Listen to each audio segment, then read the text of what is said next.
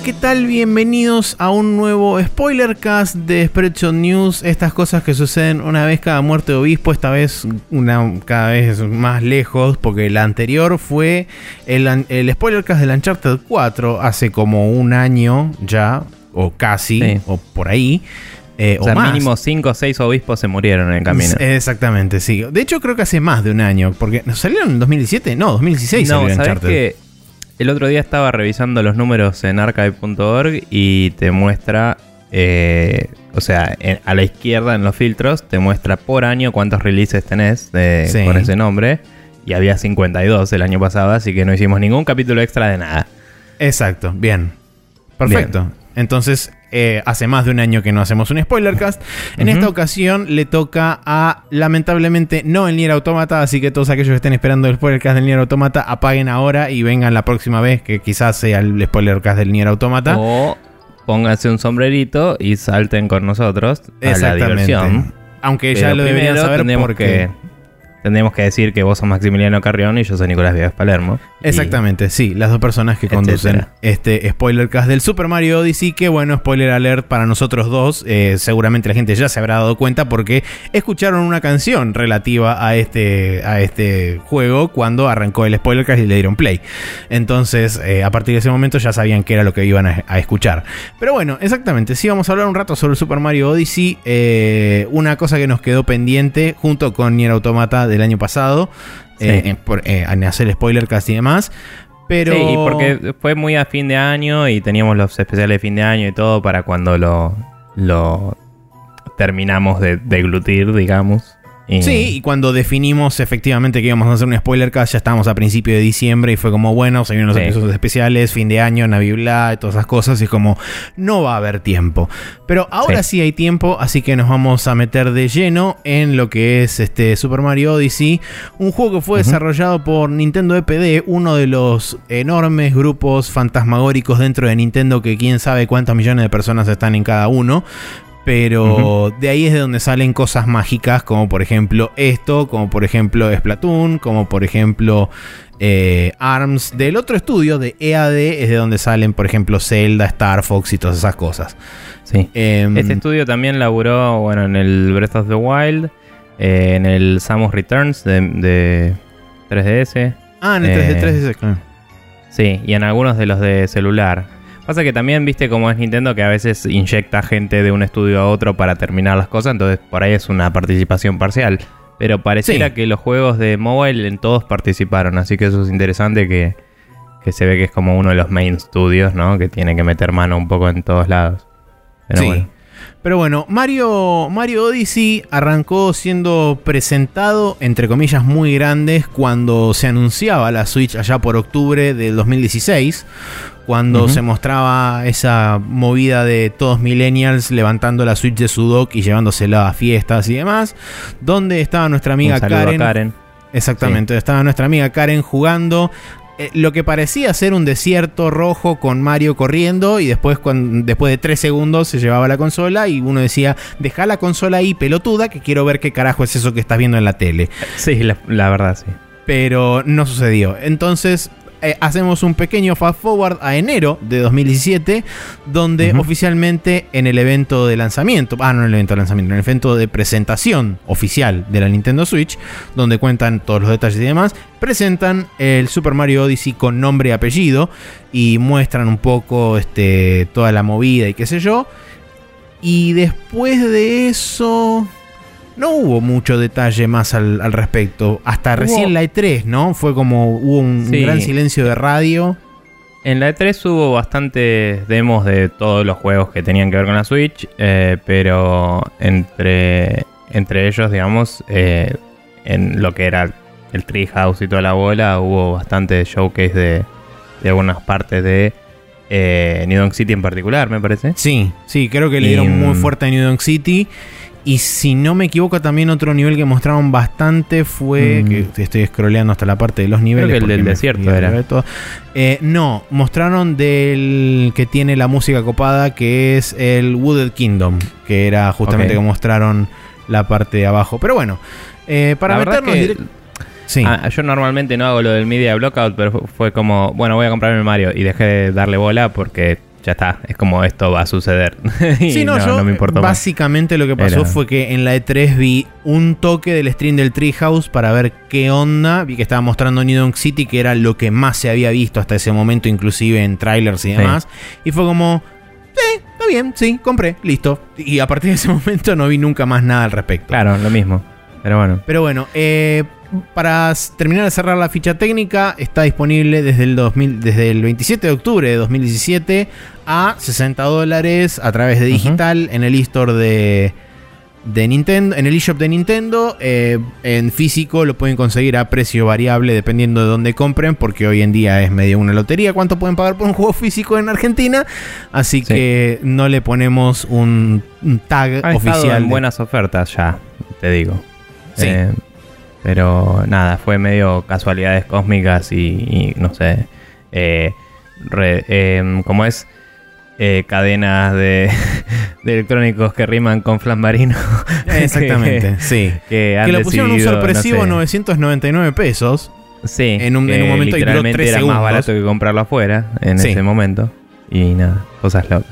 Y duró bueno. 3 segundos esa oferta. Pero bueno, eh, en lo Sí. que respecta al spoiler cast en sí, por supuesto, acá vamos a hablar de spoilers. Más que nada, no tanto de historia, porque ya sabemos que la historia de Mario es como la historia de Mario. Pero más que Sí. nada de muchos momentos y muchas situaciones y muchas cosas que muestran en el juego.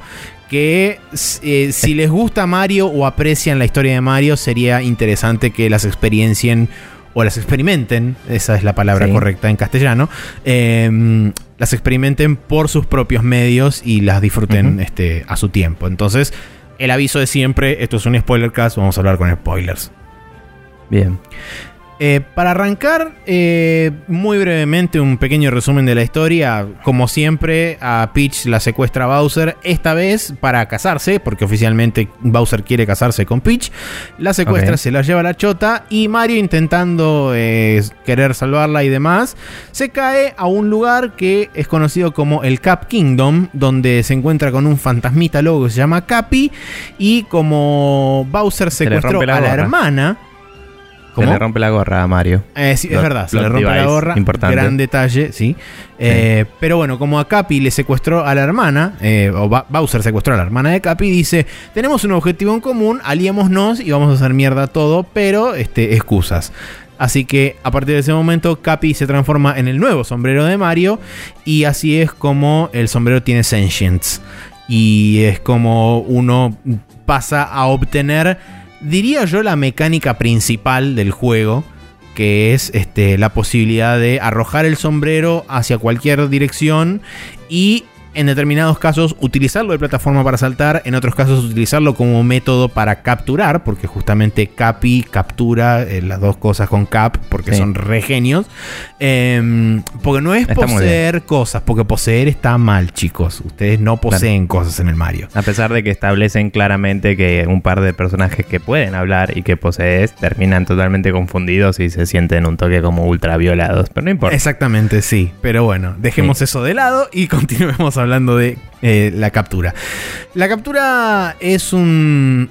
Es una cosa rara, pero en el buen sentido. Porque hay muchos niveles que están como armados alrededor de determinados tipos de enemigos que tienen o una mecánica en particular o un tipo de moveset en particular que hacen la, la, mm, la traversalidad a través justamente de ese nivel más fácil o más dinámica o más entretenida o quizás diría Posible. por ahí más posible exactamente gracias a justamente eh, este tipo de enemigo en particular algo que O sea- a mí personalmente me costó un poquitito acostumbrarme al principio porque era como encontraba por ahí un, un lugar muy amplio para saltar y era como bueno ok no tengo un super jump no tengo un honguito que me sirva de que es como ah no claro tengo que capturar un enemigo para poder pasar a hacer es como tenés que ajustar yo por lo menos tuve que ajustar un poco mi cabeza decir ok Sí. obstáculo capturar bicho pasar obstáculo O sea, eh, hablando estrictamente de lo que es eh, las mecánicas, eh, normalmente en Mario vos tenés correr y saltar como base y el de correr te sirve para hacer alguna habilidad cuando agarras un power up. Eso en Mario Ujú. 2D al menos. En este caso, el botón que usarías para correr lo usas para tirar la gorra, lo cual es medio loco porque significa que siempre estás corriendo y eso a mí me desconcertó bocha al principio, era como siempre quise correr y cada vez que vuelvo a agarrar el Mario Odyssey después de mucho tiempo no agarrarlo, que me ha pasado un par de veces porque por ahí colgué jugando otro juego, volví, me vuelve a pasar. Porque es como, el Mario es. Hay un botón de correr. y me desconcierta zarpado, debo decir. Eh, y termino tirando la gorra sin querer para correr a veces, lo cual hace que capture algo y me desvíe y es medio estúpido todo. Pero fuera de eso, eh, todos los movimientos de salto, eh, considerando que tienes una palanca analógica que no es algo que tuviste en todos los Marios anteriores, sino en la mayoría, ¿no? sí, de GameCube. no, perdón, de 64 para acá, sí. O sea, de los 3D siempre tuviste, pero la de 64 no se usaba de esta forma, quizás, tan como lo que determina tu velocidad a este nivel, eh, porque había un montón de correr aparte. lo que digo es, eh, vos con la palanca y el botón de saltar tenés todos los movimientos de todos los Marios 3D hasta el momento, eh, por lo menos de lo que es plataformismo base. O sea, no tenés algunos del Odyssey, digo, del Galaxies, que tiene que ver con, del Galaxy que tiene que ver con otras cosas, ¿no? De, usar las estrellitas y pelotudeces. Sí. Eh, y dispararte como un cañón y esas giladas. Pero. Mm, pero sí tenés, digamos, el salto en largo, el wall jump, eh, el, ah, el salto para atrás. Agregaron uno que es tipo cuando haces el, band, el bat stomp, que también lo tenés. Puedes saltar ahí y eso te da como más altura. Eh, totalmente desafiando la física, pero Mario. Y tenés el salto para el costado y eh, un montón de movimientos que están todos establecidos bastante desde Mario 64 y elaborados de a poquito, ¿no? Y con ese moveset, eh, si lo masterizás, agregándole el, añadido de la gorra que te permite tirarla y saltarla encima, si lo masterizás, podés saltearte un montón de cosas de niveles y eso que hoy está haciendo la comunidad speedrun muy zarpado. Em, pero digamos, eh, el juego de base está pensado, como vos decías, para usar a los enemigos, para superar obstáculos. Y eso es otra cosa interesante, y es que en cualquier otro Mario un enemigo es un, es un obstáculo, y acá cada enemigo es la solución a un obstáculo, básicamente. Hay muy pocos enemigos en el juego que tenés que derrotar para seguir. O, que se sugiere, porque la verdad es que puedes esquivar prácticamente todos excepto los bosses. Sí. Pero digo, no, hay muy pocos enemigos que sean obstáculos. La mayoría son una incomodidad que si la, lo capturas te permite atravesar un espacio o resolver un puzzle o eh, derrotar a otro enemigo más grande quizás o cosas por el estilo eh, que es interesante. Sí, diría por ahí que la filosofía con la que encararon un poco el, el diseño en lo que respecta a enemigos es que hicieron una suerte de enroque donde cambiaron power-ups por enemigos, donde los power-ups eh, desaparecieron por completo del Mario Odyssey. O sea, vos no podés encontrar ni un honguito, ni una flor, ni un traje de hielo, nada. Eh, y tenés en, en, cambio, enemigos posibles de captura. Por ejemplo, tenés hay un lugar donde te encontrás con un Hammer Bros. que le tiras la gorra, lo capturas y sos un Hammer Bros. Que sería lo mismo que tener el trajecito en, por ejemplo, no sé, el Mario World que tiras martillos. Después, por ejemplo, tenés eh, cosas eh, particulares como, por ejemplo, hacerte una bola de lava en, el, en uno de los reinos donde vos podés ir por los lugares donde clásicamente Mario moriría porque lo quema la lava. Sin embargo, con esta, con esta habilidad, con este enemigo, podés eh, atravesar toda la parte de la lava sin ningún tipo de problemas. Entonces, me parece que hubo ahí como una especie de suplencia de decir, bueno, ok, si vamos a utilizar a los enemigos, vamos a utilizar el moveset de los enemigos o los gimmicks de los enemigos o determinada habilidad particular que tienen los enemigos, es como que va a tener demasiada redundancia los power-ups, por ende, saquémoslos por completo y dejemos únicamente a los enemigos como herramientas no solamente como en algunos casos, como decías vos bien, obstáculos, sino que además esos por ahí esos mismos obstáculos que te presentan adelante como un enemigo decís, pero en vez de matarlo, si lo capturo, quizás puedo ir más adelante o puedo utilizarlo para ir a otro lado que no necesariamente podría acceder siendo Mario. Sí. Sí, tal cual. Y lo que decía es que quizás si masterizas todo, podés eh, sortear esos obstáculos por tus propios medios pero hay algunas capturas que son obligatorias aún en, los speedruns más pulidos hoy en día. Eh, y el juego gira alrededor de eso y se nota y es satisfactorio, es eh, interesante y divertido, diría que eso ya es subjetivo, ¿no? Eh, y la verdad es que la forma en la que está hecho es muy inteligente. Debo decir que también es, estás cambiando la fórmula del Mario, que lo hacen debatiblemente en todos los Marios, ¿no? Sobre todo los 3D, quizás. Em, y eso es como que uno lo espera hasta cierto punto. Pero es como que quizás puede ser que haya alguien más eh, puritano de Mario que le guste otro tipo de interacción, así de matar a todos. Y acá puedes saltarles encima y derrotar a la mayoría, pero muchas veces te estás perdiendo de algo si haces eso y te convenía capturarlo. Sí, además, en el, en el, caso de, digamos, la gente que es más, entre comillas, puritana con el diseño de Mario, el hecho de haber barrido con los power-ups ya para, e, para esa persona me imagino debe ser un shock bastante grande. El hecho de decir, no cuento con las herramientas de Mario, entre comillas. Es como, ¿y ahora cómo me defiendo? ¿Y cómo, cómo hago para hacer cosas? Sí, a ver, dicho eso en particular, en, en los Mario 3D casi siempre los power-ups eran estatus temporales eh, son medio análogos a capturar enemigos, porque es como en el, en el 64 eran las distintas gorras. Sí. Que, eran literalmente temporales y se iban, y lo único que hacían era habilitarte nuevos movimientos y no te daban ataques y cosas así como la bola de fuego en el 2D. O sea, en el Mario 3D es un poco más, quizás, entendible. Pero bueno, de cualquier forma, es, el juego es una evolución natural de los movimientos que se venían puliendo de todos los Marios anteriores, agregándole esta mecánica de la gorra. Em, quizás lo más interesante que en lo que repercute es esto de que cambiaba el diseño de nivel alrededor de los enemigos. Y también, eh, ahora vamos a hablar de los niveles, pero los niveles son todos eh, abiertos y se cambió, se cambiaron dos cosas. Primero que no hay vidas, o sea, vos te morís y empezás desde el checkpoint más cercano sin ninguna penalización realmente grave, sino que solo perdés unas moneditas.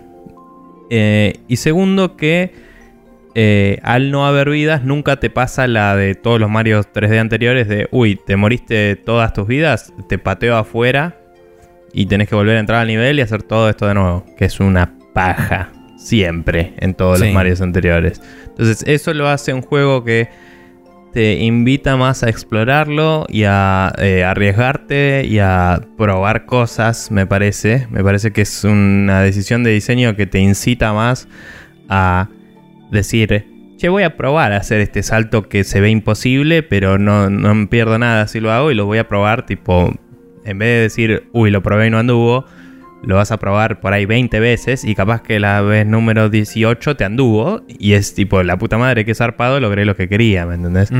Em, y, creo que también es un mérito muy grande decir que eh, lo que venías diciendo de que el moveset está tan pulido que vos puedes estimar qué saltos puedes hacer y qué saltos no con lo que vos sabés del moveset. Muchas veces aprendes algo nuevo después, hasta que ya sabes todos los movimientos. Es como que.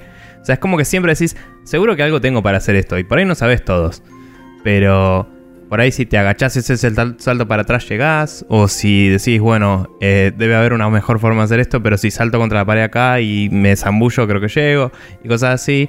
Y te, sentís eh, que lograste algo y se fijan, eh, que después podemos hablar de los niveles, como decía, eh, se fijan de siempre ponerte alguna recompensa arriba. Em, sí. El otro día vi un videito que, de, ¿viste el lugar donde está, me estoy adelantando, el jefe este que es como una pirámide de hielo? Sí. Eh, si trepas arriba del, lugar por donde entras, vos entras hay una torre de monedas. Sí, hay una torre de monedas gigante y es como nunca se me hubiera ocurrido en la puta vida que podía subir ahí y los chabones sabían que podían porque se ve que lo testeó a alguien y dijeron, che, se puede subir acá y le pusieron monedas ahí. Es como, eso es increíble. Sí. Pero bueno. Justamente em, hablando de las monedas, antes de meternos propiamente dicho en lo que respecta a los niveles, También eh, otro de los cambios grandes que tuvo Super Mario Odyssey es el concepto de la moneda y el concepto de que Sí. representa la moneda dentro del juego. Eh, en Mario vos eh, podés comprarte distintos trajes y esos trajes se pueden comprar con dos, mon- con dos tipos de moneda diferentes. Tenés monedas de cada nivel que están eh, catalogadas con una forma en particular y con el color violeta y existe una cantidad finita de ese tipo de monedas dentro del nivel. Son como regionales, digamos. Exactamente, son monedas regionales. Y después tenés la clásica moneda dorada del Mario, que esa moneda es, digamos, const- está constantemente presente y respawnea todo el tiempo constantemente porque esa es la, la penalidad que vos tenés por morir. Te restan 10 monedas de esas. El tema está Sí. en que esas monedas a vos te sirven también, también. sirve para comprar cosas. Te- exactamente, te Faltó sirven mencionar eso. para comprar no solamente trajes, sino también cosas como por ejemplo lunas o como por ejemplo ítems que te agrandan la cantidad de vida que vos tenés. Entonces eh, es como que cambiaron bastante, digamos, lo que era el concepto de la moneda dentro de Mario y la, la transformaron en algo bastante más... eh, real a lo que es en el mundo, digamos, es un- un- una cosa que, que, que vale plata, vamos a decirlo así. Porque con eso vos puedes interactuar con los distintos NPCs y puedes obtener algo a cambio de eso. Eh, no, digamos, como era en los Marios clásicos, donde vos simplemente obteniendo una determinada cantidad, que eran 100, ¿no? 100 monedas eran y te daba una vida. Para, para. En los anteriores, sí, cada vez que juntabas 100 monedas, una vida. Exacto, entonces pasaron de eso a que vos puedas comprar eh, un set defi- definido de cosas que pueden de hecho, incluir... con 100 acá te compras un corazón que te, que te cura. Sí, eh, y creo que era 250, te da otro corazón que te expande la vida. ¿sí que era? te expande tres puntos más la vida, sí, exactamente. Pero era 250, no me acuerdo. Pero No me acuerdo el, el precio más. exacto, pero era más, más del doble de lo que costaba el primer tipo. No, creo que eran 50 y 150 o una cosa así. Puede ser. Pero Eh, bueno. Sí. Ahora, si Eh, querés, pasamos a hablar de los mundos, salvo que tengas alguna cosa más en el tintero antes hablemos de... los mundos y seguramente surjan nuevas cosas sobre cosas, el gameplay y sobre eh, innovaciones, etcétera, porque se aplican a los niveles. La mayoría de este juego es eh, explorar y, y jugar dentro del espacio que te plantean los niveles. O sea, esa es la gracia del juego, así que vayamos a ello. Bueno, el primer mundo es el Cap Kingdom, donde justamente te encontrás con Capi y sirve como una especie de plataforma barra tutorial donde te explican un montón de las este, cosas que veníamos hablando recién. Algunas cosas explícitamente, otras cosas medio implícitamente, como por ejemplo el cambio de las monedas, no te lo explican nunca, vos simplemente coleccionás monedas y cuando Sí. te morís te aparece el contador en el medio de la pantalla y te descuentan 10 y es como, ah bueno, ok, no es game over, sino que simplemente me descuentan monedas. Perfecto, listo, Sí. entendido. Eh, Ujú. Tiene mucho de eso también de clásico de Nintendo, de mucho lenguaje visual, más que de explicación de ponerte texto en pantalla, sino que simplemente... O sea, tiene bastante texto en pantalla, no, no Eh, voy a decir que no. Pero hay hacer una cosas... salvedad ahí, porque Sí. es. eh, es algo de Nintendo clásico eso. Nintendo nuevo venía muy handholdy y todo el mundo se quejó hasta las bolas. Y ahí es cuando volvimos y volvió el Breath of the Wild y este juego que son un poco más escuetos y es más como lo mínimo necesario y listo.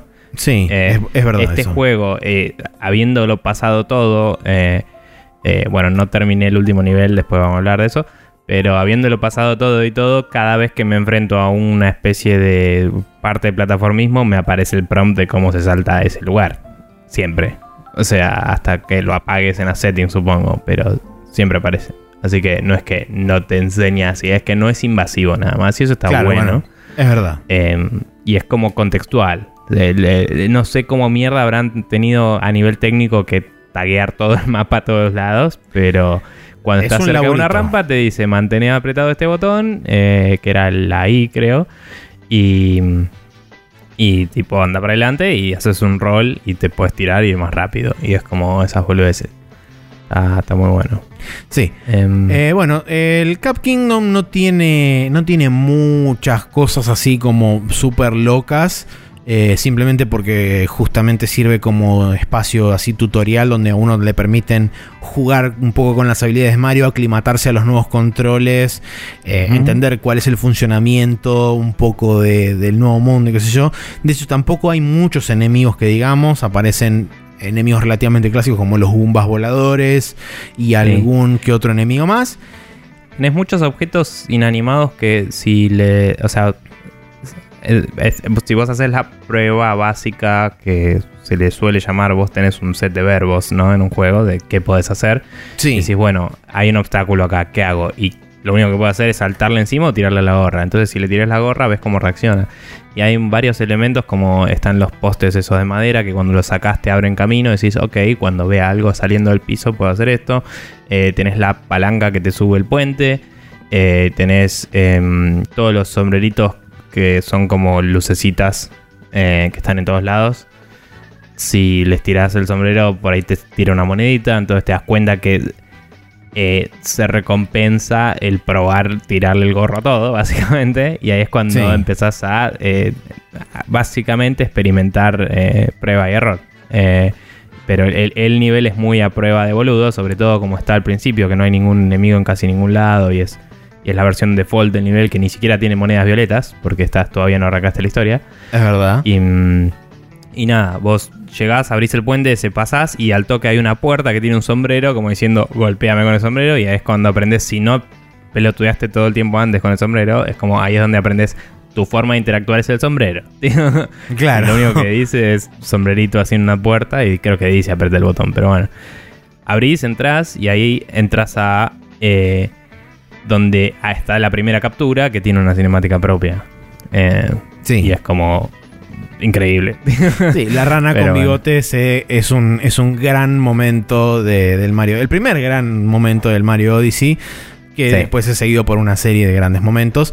Pero sí, ahí es cuando te, das cu- eh, te empezás a dar cuenta vos como jugador que hay ciertos lugares, por lo menos hay como subsecciones al principio, después hay como Mm. segmentos de niveles que están diseñados alrededor de determinadas cosas, como comentábamos al principio, en este caso el salto de la rana. La única Sí. forma que vos tenés de acceder a los pisos superiores de esta torre hasta llegar al tope es saltando con la rana, porque si no, Sí. no llegás. Entonces ahí es donde empezás a decir, ok, bueno, ya te muestran de una forma bastante clara y directa de decir, este no es tu típico Mario donde agarras un power up y haces cosas, sino que vos capturas un enemigo y haces algo con ese enemigo.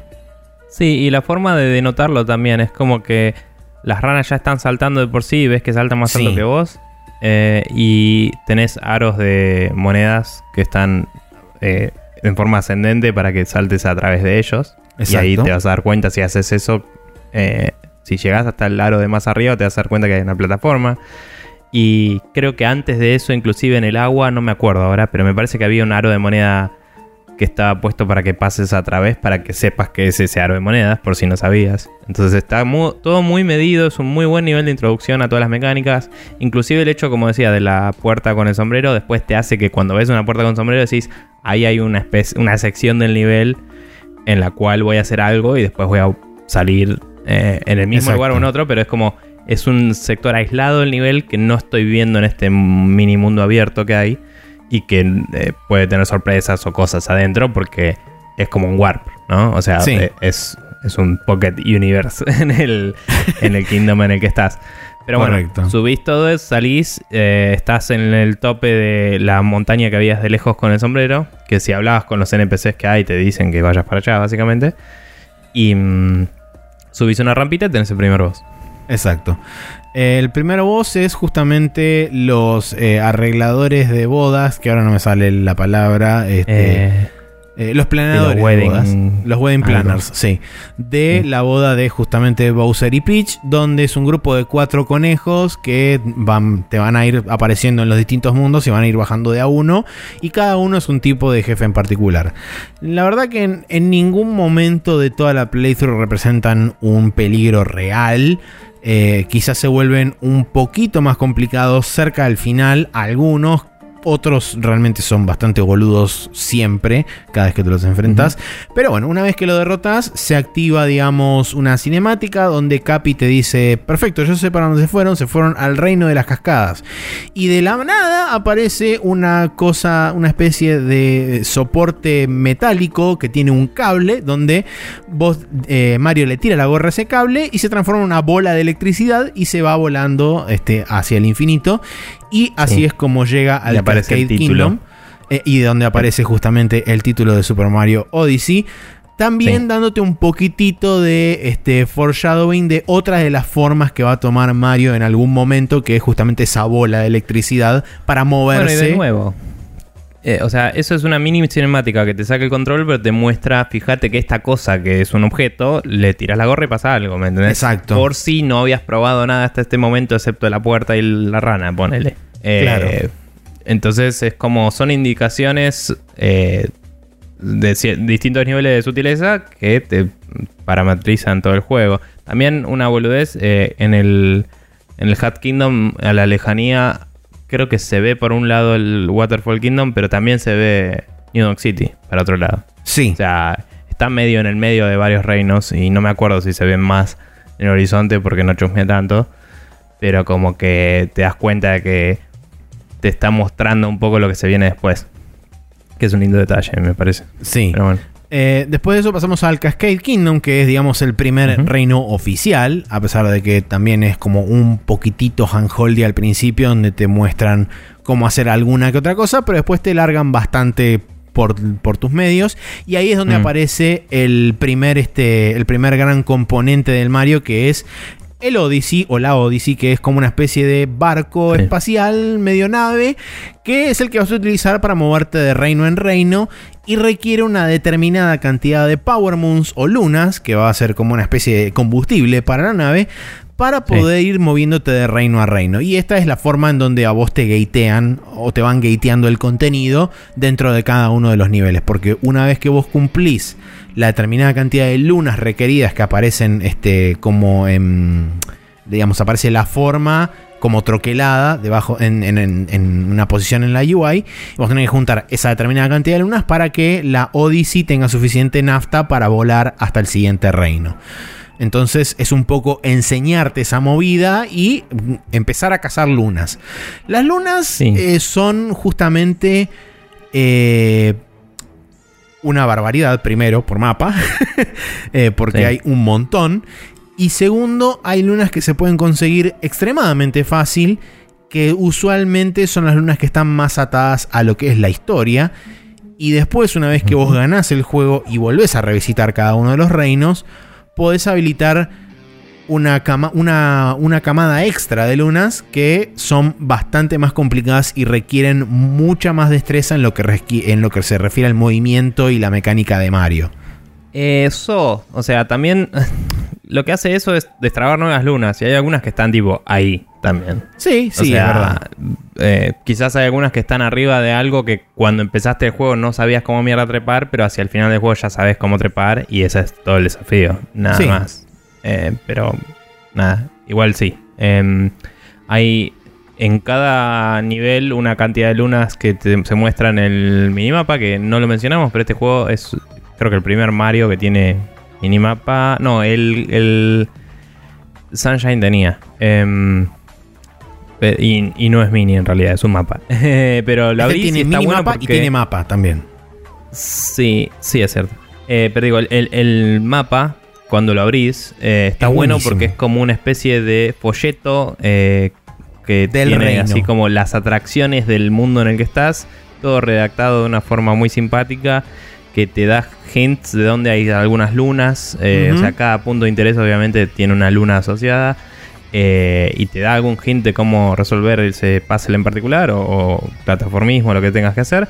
Y está muy bueno porque es como muy intrínseco al espíritu del juego de estar de viaje y conociendo las cosas y Sí, ir de un lugar al otro. el- eh, todo el juego entero, más allá de que son lugares muy disonantes, digamos, es, es sobre world building. Es como vos estás en una odisea literal con Mario y es como que estás conociendo lugares que no conoces y cada uno es totalmente nuevo y distinto. Y eso me parece que el juego lo lleva muy bien a través de estos detalles. Sí. eh, de que, que son tipo ningún otro juego se le va a ocurrir hacer eso y es hermoso. Es tipo, Sí, sí. Y como Pero bien bueno. decías vos, la lista completa de lunas está en cada uno de los mapas de estos niveles. Y eh, Sí. una vez que vos completás, digamos, el, el mapa, digamos, llegas hasta, hasta el punto máximo, el punto culmine del, del- del mapa, derrotas al jefe final, vos volvés al principio y es como que el mapa cambia y te habilita un nuevo set de, de, cosas y te aparecen varios NPCs cerca, como por ejemplo te aparece un Toad, eh, que es el que te dice eh, si vos querés ayuda con determinadas Power Moons porque no sabes dónde estás, puedes pagar con las monedas una determinada cantidad y él te dice eh, en dónde están. Te pone como un pin en el mapa, te muestra la locación de dónde están. Y vos después, una vez que vas ahí, las puedes encontrar. Si no, tenés una segunda forma de obtener pistas con respecto a las lunas, que es hablar con un papagayo que suele estar relativamente cerca del área donde aterriza el Odyssey en cada uno de los mapas. Y ese papagayo te dice simplemente el título de la luna, porque cada luna tiene, como en el Mario 64 y como en el Sunshine, tiene asociado un título que suele ser una, una pista medio vaga o ambigua del lugar donde podría llegar a estar o de la forma que tenés que que la forma que, podés acceder a esa Power Moon, en este caso. Entonces, tenés como dos caminos diferentes para poder eh, vos guiarte y decir, bueno, ok, esta Power Moon se puede obtener así o así. Entonces, lo bueno que también tiene el, eh, cada uno de los niveles es que una vez que vos llegas al límite máximo o al límite mínimo de lunas requerido para poder avanzar, no te dicen, bueno, ahora avanza al siguiente punto. No, simplemente te avisan que vos tenés la cantidad de lunas requeridas. Y si querés, podés seguir cazando lunas. Si no, podés volver al Odyssey y podés, eh, digamos, rellenar el combustible del Odyssey y podés volar a la siguiente locación. Sí, un, detalle que... Em, se entiende, pero para mí está un poquito flojo como lo comunican. Es en cada mundo, en cada kingdom, vos tenés que juntar lunas de ese kingdom. Y las lunas visualmente son iguales, pero tienen distinto color. Y como son todos colores pasteles y por ahí no saltan mucho de una a la siguiente, por ahí te cuesta, si vos estás jugando así casualmente, te cuesta darte cuenta de, che, la anterior era roja y esta es tipo violeta, ponele claro, como los tonos son muy pasteles y no, sobresaltan tanto, no, te das cuenta a veces porque no lo pensás. Es como, vas, ah, mira una luna y la agarras. Y eh, eso me parece que fue un detalle boludo que me pareció que podría estar mejor. Eh, y es interesante que cuando pasas el juego entero eh, después como que el logo de cuántas lunas necesitas para mm, poder acceder a los niveles extra es un logo multicolor. Y eh, ahí es como, bueno, ok, tipo, ahora puedes agarrar cualquier luna y sirve para lo que necesitas. Exacto. Eh, pero bueno, nada, no es que no, no, me quejo de la coherencia de la historia porque no ese es el punto. Lo que digo es que visualmente la pista de, che, no te sirve cualquier luna, no me parece que estuviera muy explícita, sobre todo en el primer mundo porque es como no sabes que no te van a servir si seguís sacando para el siguiente, básicamente. Claro. Sí, sí, sí. Em, pero bueno, nada, no hablamos una mierda del primer mundo. Prehistoria, eh, hay un dinosaurio, aguante todo. Sí, hay un tiranosaurio Rex que podés, o podés, no necesariamente tenés que capturar, porque hay una forma alternativa que de hecho me enteré cuando estaba escuchando las discusiones de Juego del Año, porque aparentemente Jeff hizo todo con los chain jumps y no con el tiranosaurio. Eh, de romper, digamos, porque hay una especie de pared de, de piedras que vos tenés que romper. Y la forma, digamos, que el juego te sugiere hacerlo es capturar justamente el tiranosaurio Rex, donde tenés un tiranosaurio fotorrealista con un bigote y la gorra de Mario y es lo más ridículo e increíble que viste en tu vida. Eh, y como. Eso, eso es un detalle que me pareció muy piola. Como el tiranosaurio es tan gigante. Eh, no puedes controlarlo indefinidamente porque Capi, entre comillas, se cansa. Entonces tenés el control por un tiempo limitado. Es una forma también de hacer que el juego no se rompa al infinito. Porque si te dan control ilimitado del tiranosaurio, es obvio que todo el mundo va a usar el tiranosaurio para siempre y va a romper cosas. Bueno, igual, digamos, fuera de este nivel no podrías usarlo. Porque mm, siempre cuando te subís al Odyssey te vas sin lo que sea que capturaste. Por supuesto. el nivel está diseñado de una forma en la que no puedes recorrer todo el terreno, pero es cierto lo que decís. Y, la gracia es usarlo para destrabar un par de locaciones y listo. Eh, sí es muy interesante el trampolín que hay ahí, que se usa en los speedruns, que apenas agarras el dinosaurio, eh, el tiranosaurio, avanzas un toque, rompes unas piedras con su peso, o sea, la gracia del tiranosaurio es que te permite abrir caminos, como decía. Y abajo hay un trampolín que si lo tocas, saltas para arriba y desde ahí, si salís del dinosaurio, puedes inmediatamente llegar a la, a la, arriba de todo donde está el boss del nivel. Y eso es interesante porque ese trampolín no tiene absolutamente ningún otro uso para, de- para acceder a ninguna otra zona. O sea que fue literalmente pensado para eso, imagino. Eh, o sea, eh, de hecho en el juego creo que hay un solo trampolín más de ese, de ese estilo. De ese estilo, claro. Eh, de hecho en este nivel, digo, hay otro, hay- había uno más, no me acuerdo dónde. Pero ninguno más. Y, y es como este, si saltás, no hay nada más arriba que la posibilidad de saltar al boss. Mira qué eh, loco. O sea, si, si te fijas, es eso. el- el- Viste cómo es el nivel que tenés la plataforma del dinosaurio, la plataforma del boss un poco más arriba y en el medio está el trampolín. No te sirve nada saltar si no es para llegar al boss, si lo pensás un toque. Sí, Entonces claramente. eso es loco. Pero bueno, sí, en el nivel vas recorriendo y subiendo de a poco eh, esta especie de pseudo meseta, digamos, porque no llega a ser una montaña, que tiene la catarata cayendo, muy pintoresco, muy lindo, la verdad. Sí. Eh, Vemos llega también. un momento donde... ¿Qué? Eh, ibas- ¿Vas a decir lo del 2D? Lo del traspaso 2D. Sí, bien. Sí, sí, sí. Eh, es como que el mundo, este, este Kingdom es muy... A diferencia de otros que quizás son un poco más abiertos, es un poco acotado en, en lo que es eh, extensión. Eh, pero es, eh, como decía, bastante vertical. Entonces es como que te va llevando naturalmente a recorrerlo de una forma medio espiral. Y cuando Sí. llegas, eh, después de haber destrabado, sea con los chain chomps o con el dinosaurio, eh, cuando hayas roto y pasado a través de, ese- de esa parte que estaba bloqueada, vas a llegar eventualmente a un lugar donde ves el típico. El típico Ducto. tubo verde de Mario, ¿no? Pero eh, como hecho en voxels, eh, porque está como todo en 3D pero pixelado. Y cuando te metes ahí, de golpe Mario sale en 2D en la pared y es como una locura. que igual se había mostrado en los trailers y todo, pero es como es, es simpático el efecto, está bien armado, tiene un shader loco que mm, es muy simpático.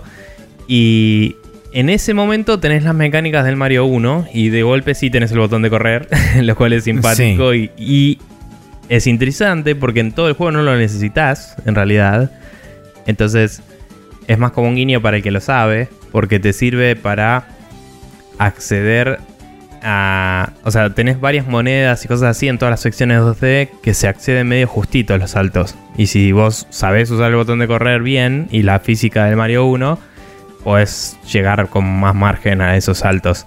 Sí. Eh, igual Me lo descubrís re fácil, pero no- lo que digo es, si vos lo apretás y no tira la gorra a Mario y nunca jugaste un Mario en tu vida, en tu vida por ahí pensás que no te sirve para nada ese botón. Sí, tal cual. Eh. Me sorprendió lo bien traducida que está justamente la física del Mario 1 Es a las, a las secciones de 2D. Es increíble lo bien que la lograron traducir Eh, del sí. Mario original acá. O sea, Yo, mm, yo creo que agarraron la digas- fórmula del Mario Maker y dijeron acá está. sí, Nah, es, ya está. es totalmente Pero- probable. Porque por más que uno diga, bueno, sí, no, lo vienen haciendo Mario hace 30 años, pero la verdad que reproducir con la certeza que reprodujeron la física del Mario 1 en secciones encima, para colmo, no es que son niveles enteros, son secciones particulares de un nivel mucho más grande y que están ajustadas tipo a un cacho de pared en un lugar y punto. Y es como, Sí. es muy zarpado realmente, es en ese sentido... eh, fue una de las cosas que más me sorprendió cuando, cuando entré por primera vez al ducto. Primero me sorprendió haberme encontrado tan rápido. O sea, es algo que pensé que venía mucho más adelante en el juego y que pasaba en como lugares muchísimo más reducidos y está bastante más presente de lo que yo esperaba. Y Sí. segundo, el hecho de, bueno, haber reproducido movimiento y física de Mario dentro de esas secciones de forma casi te diría uno a uno. Tendría, o sea, tendría que ponerme a jugar el Mario posta para decirte, bueno, sí, hay una de un mi- micro milésima de bla, pero es como nada, es imperceptible. Al, al tacto y al- a la persona que juega y que está acostumbrada a sentir el, el salto de Mario, es como imperceptible. Sí, sí, la verdad es que está buenísimo. Eh, aparte, ya de toque, la primera tiene eh, un momento en el que vos ves que hay piedras que te bloquean el camino y de golpe hay una piedra que tiene una media altura y si la saltás te das cuenta que gira la cámara y estás en Sí. una parte secreta ya indicándote va a estar lleno de secretos este juego eh, y hay una luna secreta ahí. Exacto. Em, y, mm, Y nada, y también el rotar esa cámara te sirve para ver un poco una parte del nivel que podés no haber recorrido. De- es un- una boludez, pero sirve Sí, también. También ayuda. Y nada, volvés, eh, salís para arriba, volvés a hacer 3D básicamente, aparece un poste, creo que es el último tutorial así súper específico que hay, que es como puedes trepar a los postes, Sí. y arriba hay una luna, y después al toque eh, pasas un par de chain jumps más y llegas al boss, que justamente los chain jumps anteriores eran opcionales porque podías usar el dinosaurio, estos los necesitas para poder romper unos bloques que te abren un puente. Exacto. Y eso te enseña La mecánica usar del chain boss. jump, que es la mecánica del boss. Eh, obviamente, estamos asumiendo que no hiciste la speedrunner de una, te subiste al dinosaurio, saltaste y listo, Por y nunca aprendiste no. a usar un chain jump, porque la idea de que saltar de una captura es posible, probablemente no la aprendas hasta bastante entrado al juego, porque no es nunca explícitamente dicha Sí, no es algo solo es necesaria. tampoco. Solo es necesaria en el juego en el último nivel. Una vez. Nunca Sí. más. Eh, pero bueno. Cuestión que. El boss este es como la madre de todos los eh, conejos estos wedding planner whatever que me había fijado el nombre y ya me los olvidé pero eh, lo- los Brudals Brudals Ponele. Em, sí, sí, lo busqué en, en- en- Tengo la página de Giant Bomb abierta, chicos, porque además de ser un podcast muy lindo que escuchamos, es la wiki de juegos más, más grande que hay. No sé si sabían eso. Y hablo de tamaño, no de grosor, que está buenísimo. Em, y nada, me fijé y eh, se llamaban los Brudals. Pero bueno, es como la madre de los Brudals que tiene un Chain Jump de mascota, muy simpático el asunto. Y la idea es que lo capturas y tiras para atrás y cuando está muy tirante la soltás y le pega directo en la cara y queda increíble ese frame en el que tiene el chain jump en la jeta y como que está Sí. ahí congelada. Está muy, muy pulidas las animaciones y muy, muy satisfactorio el feeling de, de cada vez que le pegas a un boss. Más allá de que algún boss por ahí es medio flojo, me parece que está muy bueno eso. Eh, pero bueno, le ganas, agarras las lunas, eh, vas, prendes el Odyssey, eh, cinemática, te muestran el Odyssey y te enseñan a usarlo, básicamente. Tipo, tirarle acá al planetita y le tirás al, al globo terráqueo que hay. y Y suceden con cosas. eso te vas al siguiente Kingdom. Si querés, o te quedas pelotudeando, pero bueno, te vas al siguiente Kingdom. Que el siguiente Kingdom es el Sand Kingdom. Exacto. El Sun Kingdom, que es eh, una especie de homenaje a eh, todo lo que es cultura mexicana vista por los ojos de un japonés y demás, donde hay mucho cosa del Día de los Muertos y qué sé yo. Pero eh, la, la vuelta de rosca También hay egipcia, ¿no? Tipo, Eh, es como una mezcla de todas culturas en situaciones desérticas. Sí. Diría mesoamericana más que nada, porque hay como mucha referencia azteca, maya y todo ese tipo de cosas. Eh, sí, pero tenés la, la esfinge y tenés... eh, De hecho es un eh, jaguar sí. eso, pero bueno, sí. Eh, no, no, no, la esfinge es la que le hablas y tiene el acertijo, digo. Ah, bueno, sí, eh, eh, pero eso es- Eh, está presente en más de un, de un reino. A eso Está iba. bien, pero aparece ahí por primera vez. Y, y, eh, hay una mezcla, no importa. Sí, sigamos. Sí, pero bueno, en fin. La cuestión es que Sí. una vez que llegas acá, eh, te encontrás con la primera área grande realmente. Es el, el primer Ujú. este, mapa que es grande porque es- tiene, eh, como comentábamos antes, tenés las monedas propias de cada reino. Los reinos más chicos tienen 50 de estas monedas especiales de cada reino. Esta tiene 100. Entonces ya da Sí. la pauta de que va a ser un reino bastante más expansivo. De hecho, es, un, eh, es enorme comparado con los anteriores. Y Creo que es eh, de los más grandes. Sí, me parece que sí. Es, es de lo más, por lo menos da la impresión de ser el más grande porque es toda una, una gran masa de territorio continua y no tenés como eh, lugares donde se Sí. corta y tenés precipicios donde morís. Pero bueno, la Sí. cuestión con, con Sand Kingdom es que tenés que, por supuesto, recorrerlo y hacer todo, todo el camino para llegar hasta una pirámide donde te enfrentas de nuevo con uno de estos Brudals. Y Sí, la, la gracia del reino, o sea, todos los reinos tienen como un estado en el que están, que vos tenés que hacer algo para cambiar ese estado. sí, en estado en el inicial. anterior era hasta el Odyssey pero roto, en este es el desierto está congelado por alguna razón y Exacto. tenés que resolver esa situación, básicamente. Que de hecho si le peleas al Brudal eh, no resolvés la situación. Tenés que seguir jugando Exacto. para, para poder Enfrentarte o sea, al eso- verdadero jefe del área. Claro. Y liberar el área, digamos. Sí, que de- el jefe del- es como una especie de máscara así medio tribaloide, eh, ma- medio maya, azteca y demás, que está en la parte debajo de la pirámide, porque hay una pirámide invertida Ah, clavada en la sí. tierra. Ahora, ahora hablamos bien de, de los jefes, si querés, pero un poquito más sobre el nivel antes. Eh, es el primer nivel realmente abierto, porque el anterior era un poco más lineanoide, ¿no? Eh, o sea, tenés un par de lugares a donde desviarte en el, en el waterfall, pero es lineal. Vos tenés que trepar y listo. En este tenés, eh, tenés una dirección clara, pero puedes ir para cualquier lado. Y en eso es un nivel muy llano y eso te mantiene en un cierto nivel de eh, resguardo, como que no es, no es muy fácil morirte en este nivel si no estás haciendo cosas muy locas eh, o tirándote al vacío. Sí. Y la verdad es que funciona, a pesar de que ya hiciste el nivel tutorial y hiciste el prólogo, digamos, funciona como primer nivel mm, posta muy bien. Está muy bueno en eso, porque tiene tanta extensión que te permite jugar mucho con los saltos normales. Y al toque tenés un par de edificios en los que no hay ningún enemigo donde puedes probar saltos más complejos y wall jumps y cosas. sí. Eh, y tenés cosas ocultas que se jintean desde la radio que está moviéndose así con música hasta el chabón que está arriba parado cerca de los cables, hasta el pájaro que está volando por ahí. Todo como que te dice, che, trepate acá y probá a ver qué onda. Y está muy bien armado eso. Em, pero bueno, nada, e- e- eso sobre el nivel, digamos, eso es una sección. Después tenés eh, el camino hacia la pirámide.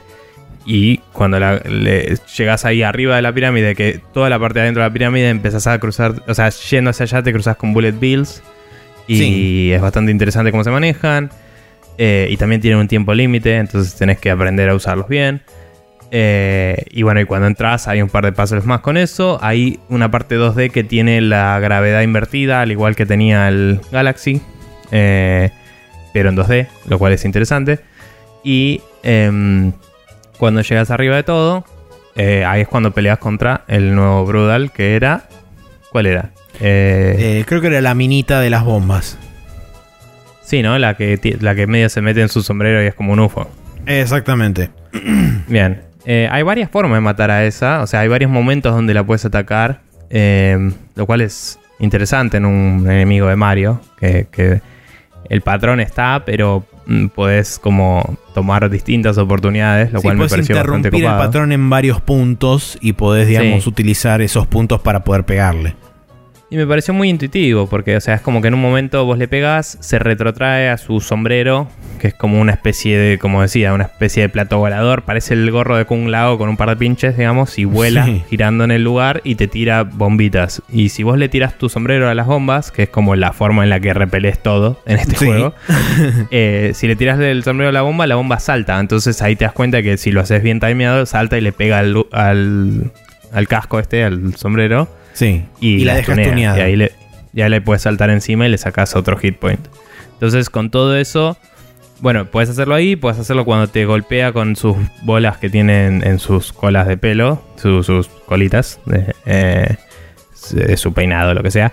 Cuando te pega con eso, se clavan en el piso y ahí puedes tirarle el sombrero y también como que le pegan la cara como la bruda de la anterior, la, la madre, o todas cosas así. Ah, muy, muy interesante, creo que es de las peleas que más me gustó de, de los Brudals. Em, y Sí, es como la segunda. Es como. A mí es la que menos problemas siempre me dio históricamente a lo largo de todo el juego. Sí. Porque una vez que le encontrás la vuelta es como súper sistemática.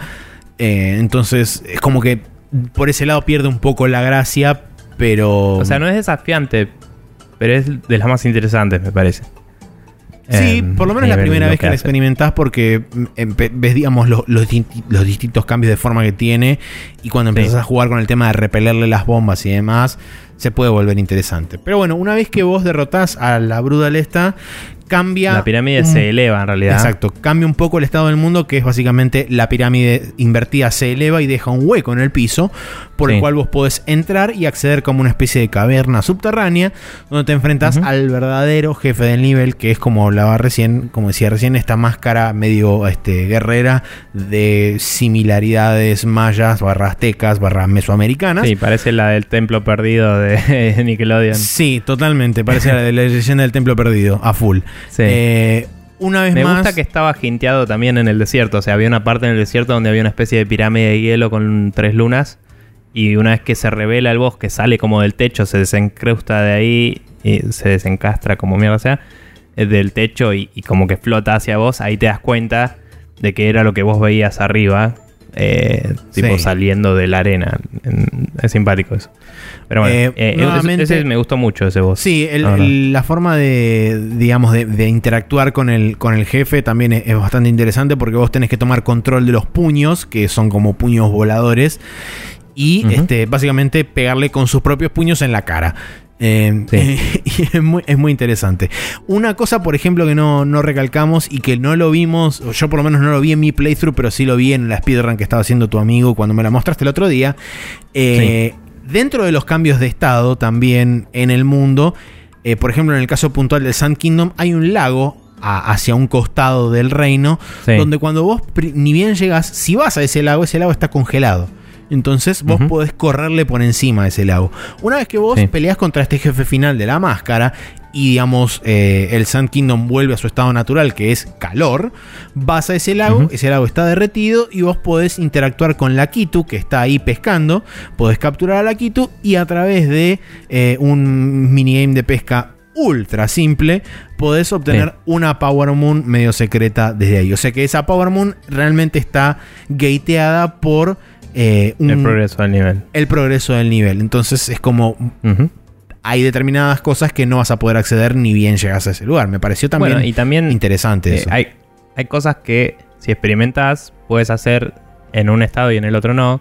claro. Eh, que en los, en los speedruns se usan los, los hielos gigantes que hay al principio como plataformas que son medio difíciles de subir porque no están pensadas para que te subas por default, pero si haces ciertas acrobacias locas puedes llegar a pararte encima y desde ahí puedes llegar a ciertas plataformas altas donde hay lunas que si no, para acceder a ellas tenés que seguir mucho en el nivel, agarrar al, al lagarto este que vuela, sí. la lagartija voladora y volar hasta ahí.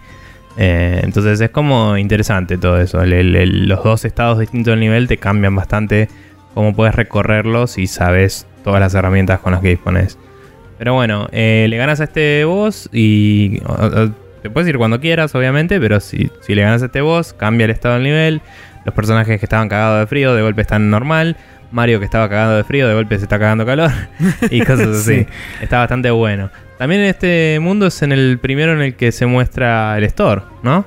En el anterior no aparecía al principio. Eh, en, el, en realidad, en este mundo tenés una habitación en particular que es el store. En los mundos, en el Claro. Cascade Kingdom y en el Cap Kingdom están los NPCs en el, en el aire, a- a- afuera. pero en el pero en el Cascade Kingdom, como todavía no tenés el Odyssey y se está desarrollando el prólogo, digamos, me parece que no está el store todavía. Tenés que no volver está a el él. store hasta que vos no derrotás a la, a la madre de los Brudals. Una vez que, eh, una vez que derrotás a la madre de los Brudals está y volvés al Odyssey, ahí se te activa el shop. Claro, pero por ahí te fuiste y no lo viste. Claro, puede digamos. ser que te O hayas sea, ido y no lo, no lo hayas visto tranquilamente, sí. En el, en el camino eh, principal del juego, el store está acá, entre comillas, por primera vez, si querés. O sea, debatible, pero está como un lugar accesible. Entras, hay dos personajes, les puedes comprar con los dos distintos tipos de monedas. Y hay una luna que la ves de fondo que te indica, tipo, vas a tener que dar una vuelta loca para encontrarla. Y mm, también está el primer lugar ahí a la vueltita que te dice no puedes pasar si no estás vestido regionalmente. Y es como, ah, tengo que comprarme el trajecito para acceder acá y ganarme algo. Eh, que también es como, eh, van de a poco metiéndote todos los tipos de lunas que hay y desafíos que hay, etcétera. También hay Sí. arenas movedizas, hay un montón de mecánicas específicas de este nivel y algunos enemigos que por ahí no se presentan tanto en los otros eh, que están acá. Y, y nada, ese, ese Sí, es el Sun Kingdom. Está- el Sun Es Kingdom. uno de mis preferidos. Creo. Eh, a mí Está me gustó bueno. bastante, pero como fue uno de los que más le di hasta, hasta conseguir la mayor cantidad de lunas posibles, llegó un punto que medio me saturó y fue por eso que después en los demás Kingdoms pasé bastante menos tiempo, porque no quería Sí. que me pasara lo mismo y O decidí sea, vos decir... estabas tratando de agarrar todos en el primer run. Eh, La, la mayor cantidad de, de- de Power Moons posibles en cada uno de los reinos eh, la, la primera vez que llegaba. Por supuesto que había lunas que eran imposibles, pero el hecho de haber recorrido tantas veces el Sand Kingdom eh, me agotó un poco y dije, para, no, para que no me pase lo mismo en los demás reinos, voy a empezar solamente a conseguir las lunas que, que necesito conseguir y si me cruzo con alguna más en el camino la agarro y si no, no. Y, volveré Bien. en algún momento eventual después. Pero bueno, eh, avanzando con los reinos, pasamos al siguiente, que es el Wooded Kingdom. Personalmente, sacando eh, el festival de New Donk City, una de las canciones de, de mundos que más me gusta de toda la lista. Está muy Eh, buena. sí. Porque. Si bien al principio cuando vos llegas con el Odyssey no te dice mucho el, el lugar, alguna gente lo criticó diciendo que era extrañamente realista y que no pegaba con la forma caricaturesca de Mario, qué sé yo. A Sí. mí personalmente no me chocó. No me molesta. Eh, Mm. Simplemente me pareció que era como todo demasiado verde y después una vez que pasás, digamos, el lugar, está bueno el contraste que te hacen con el rojo anaranjado de todo este lugar así medio como... O sea, eh, es raro, pero todo el juego es raro comparado con Mario. No, no, no, no me parece una crítica válida, no, honestamente. no, no, no, a mí personalmente no, no me pareció nada negativo ni nada por el O sea, estilo. si querés, me parece que es el que más desentona, ponele. Pero no me parece que esté fuera de lo que el juego te setea como expectativa.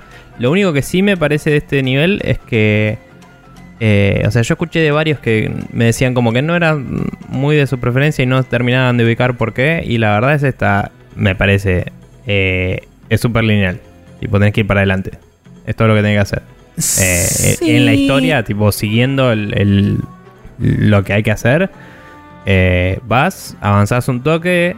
si querés, está el store ahí. Pero bueno, avanzás un toque, seguís el camino, de, destrabás algo, subís a, a los chaboncitos estos que se estiran las piernas, eh, le ganás a la flor, eh, subís por el caminito. Y subís por el otro caminito y llegaste al boss. Y Sí, eso es todo. creo que es, es un poco cierto eso. A la vez también me parece que es bastante laberíntico si vos te pones a investigar y a recorrerlo realmente. Porque hay lugares donde De acuerdo. te mandás Pero- y muchas veces yo me he perdido en este lugar diciendo, bueno, ok, ¿a dónde carajo estoy y a dónde quiero ir?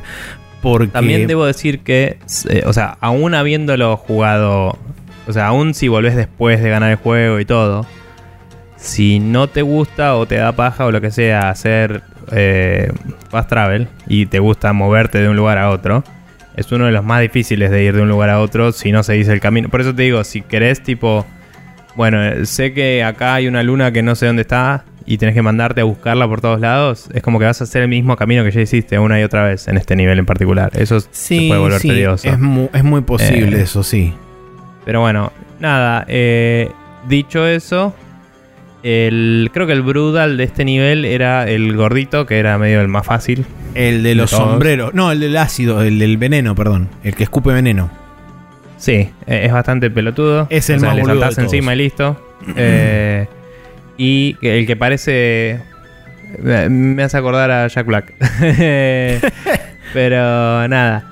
Le ganás y es bastante boludo. Eh, bueno, perdón, no lo mencionamos, se sabe si están escuchando esto, pero en cada mundo eh, Bowser está agarrando algo. En el anterior agarró un anillo, en este agarró el buque de flores. Exacto. Eh, eh, que tiene que ver con lo que vamos a hablar después, pero bueno. Cuestión que. Cuando le ganas a este coso, te vuelve a la Odyssey, pero. Se habla de que se perdió el buque de flores, qué sé yo, y que como que el. No me acuerdo cuál era el problema del nivel, entre comillas, pero era una movida como que eh, todas las flores que estaban en el jardín se estaban se las estaba llevando para la boda entonces había una máquina ahí que estaba rompiendo las bolas y tenías que ir a romperla entonces vas y hay un boss que me pareció bastante inteligente y copado que también fue como el eh, el primer boss que tenés que poseer un enemigo del nivel para ganarle básicamente Sí. Creo que porque son el anterior pocos. obviamente poseías las manos para, pose- para ganarle al del, al del Sand Kingdom. Sí. Pero este es como que tenés que poseer a estas cebollas que crecen, que no me acuerdo el nombre. Sí, Eh, Sprout no sé cuánto se llamaban Sí. o algo por el estilo. Mm. Pero me pareció muy bien diseñado ese boss. Eh, me Sí. pareció bastante interesante. Un poco frustrante a veces el timing de algunas partes, pero eh, este estuvo perfecto. Y, como que aprovechaba muy bien todo del juego. Eh, el movimiento del personaje que tenés. eh, o sea, como que te spawneaba cosas que tenías que destruir a distintas alturas. Y este, este personaje en particular, la ca- característica que tiene es crecer para arriba, obviamente. Eh, saltar todas las ondas de choque que tiraban el piso. Eh, pegarle en, en las eh, cosas de vidrio que tenía abajo. Estaba, estaba muy bueno, la verdad. Sí, e- es una batalla interesante. Me parece que eh, después cuando... no me acuerdo en qué momento te lo enfrentás de vuelta. Ah, no, nada. viene mucho después eso porque es este la parte en, en el, en el mundo donde volvés después de los créditos. No importa.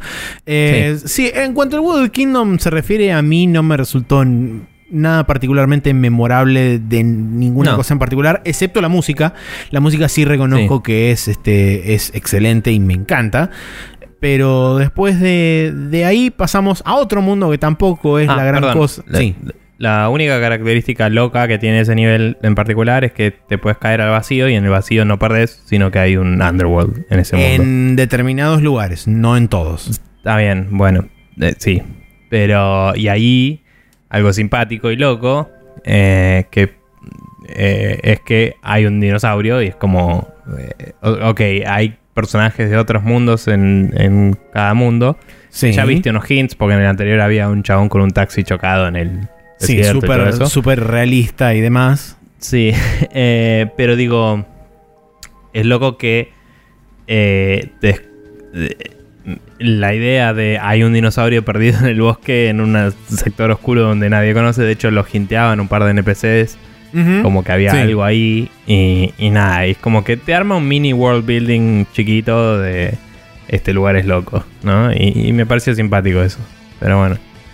Em, Bien, Continuamos. eh, después de eso pasamos al Lake Kingdom, otro de los reinos chiquitos barra cortos, eh, sí, donde la, mayoría del nivel está cubierto por agua o está sumergido Sí. bajo el agua en, en diferentes cantidades.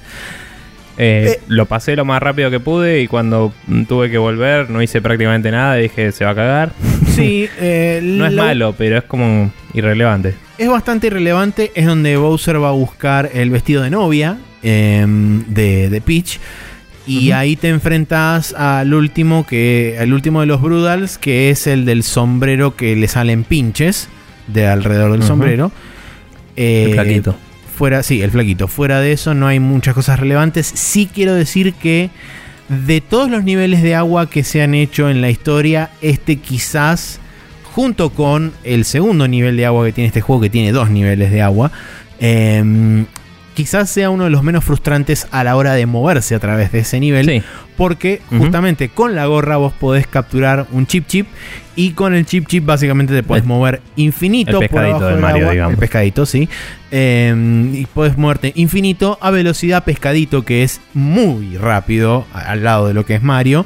Además de que te permite eh, investigar lugares secretos, te permite moverte por un montón de lugares diferentes y qué sé yo. Entonces, y, ahí, y aún moviéndose como Mario, está muy bien el movimiento. O sea, está muy bien pulido todo el movimiento en este juego. Y la parte, las partes abajo del agua no son tan frustrantes. Sí, eh, es medio frustrante en este nivel que la mayoría es abajo del agua. Y Sí. es claramente más eh, limitante que estar por arriba de ella en este juego.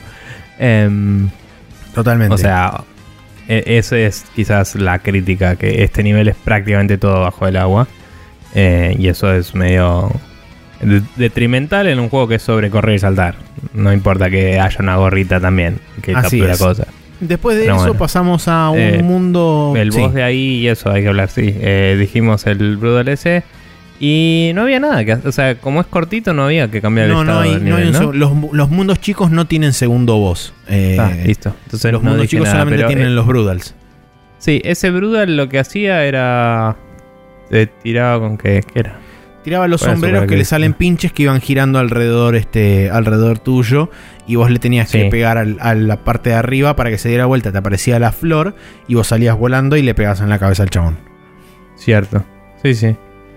Bueno, nada, eso. No tenía mucho Eh, más relevante. Ahora sí, pasamos al siguiente reino que tampoco tiene mucho de relevante, es el Cloud Kingdom, que acá está intercedido un poco por cinemáticas de historia y qué sé yo, porque lográs finalmente alcanzar el barco barra el barco volador de Bowser, eh, Sí. donde se lleva capturada a Peach, eh, y con Capi te enfrentás en una especie de lugar donde hay muchas nubes y qué sé yo, y tenés la primera lucha oficial con Bowser, donde Bowser tiene un determinado moveset que te tira primero el sombrero, vos te lo tenés que, digamos, como... eh, Pisar.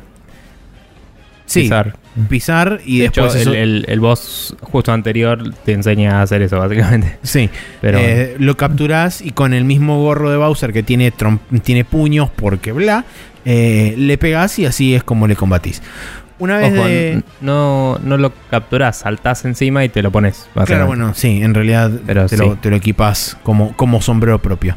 Una vez que termina eso, eh, en la cinemática perdés porque historia, entonces eh, expl- medio como que explota la Odyssey, está medio dañada y te manda a un mundo que se llama Lost Kingdom, donde... Oh, perdón, una particularidad de Cloud Kingdom es que como pasa en esta situación de historia, cuando terminás el juego y ves, eh, volvés para los niveles atrás, decís qué carajo es esto. Digo, onda, Sí. Es un mundo que básicamente tiene un- muy poquitas lunas y no, no esperás volver ahí. Es como Sí. pensabas que era un lugar entre mundos, pero no, es un mundo propio. Pero sí. Eh, Lost Kingdom eh, es también medio prehistóricoide. Sí, Eh, sí es para- of. personalmente para mí es el mundo más flojito de todos. Tiene uno de los mejores enemigos, pero es el mundo más flojito en, en líneas generales. Pasa que también es como, más allá de que obviamente no está súper metido mm, en el Mario Odyssey por la historia, pasa en una situación muy de te estoy retrasando del seguir la historia. Eh, sí, O sea, es posible. Como, un como es un nivel de como un setback, es, como... Sí. Sí, sí, es como una excusa medio barata para caer ahí y eh, es interesante, los enemigos que hay están bastante bien hechos, o sea, todo el diseño del nivel alrededor del 100 pies este, ¿cómo se Es llama? buenísimo el 100 pies. Está muy bien. Eh, quizás eh, te diría que es medio en volante a nivel paleta de colores comparado con la mayoría de los otros niveles. Y eso es medio que le juega en contra porque Es te aburrís de mirar el nivel. Sí, te aburrís de mirar el nivel. Es como medio bla. Además, Eh, estéticamente nada, a mí tampoco bueno. me pareció súper interesante de la forma que está Mm. hecho. Es como... No te digo que es medio throwaway, pero es como que no tiene la misma cantidad es bastante genérico. de, de amor y de cosas que tienen otros mundos, como es el mundo que vamos a hablar después, pero De- di- diría que es la misma crítica que le haría al de agua de antes. Eh, O sea, el primer nivel de agua es como hay agua. Claro, Esa es su sí, característica sí, obvio. Pero bueno. Pero bueno, Eh. este por lo menos lo hacen un poquitito más ameno con el 100 pies y toda la transversalidad que el 100 pies Sí. mismo envuelve, Y- que es y no muy divertido. Eh, no hay voces, justamente la- tu, agarrar única, lunas. tu único objetivo es agarrar las X cantidades de Power Moons, creo que eran 10 que te pedía para arreglar Sí. el Odyssey y continuar tu camino. Bien. Y ahí eh, llegas a eh, el famoso New Donk City, que es con el que se ha presentado originalmente el Mario, eh, de, de- en, en la vez que lo revelaron en enero, ¿no? Exacto. Em, digamos, el, el nombre del reino se llama es Metro Kingdom, pero el Sí, lugar es New York City. es New York City. Eh, llegás y está todo lloviendo así con un montón de partículas re locas de mira todo lo que podemos hacer No en la lo Switch en tu esperaba cara. ni en pedo, boludo, Sí, eso cuando llegué. La verdad Fue que como, zarpado. Holy shit, ¿qué Em, pasó acá?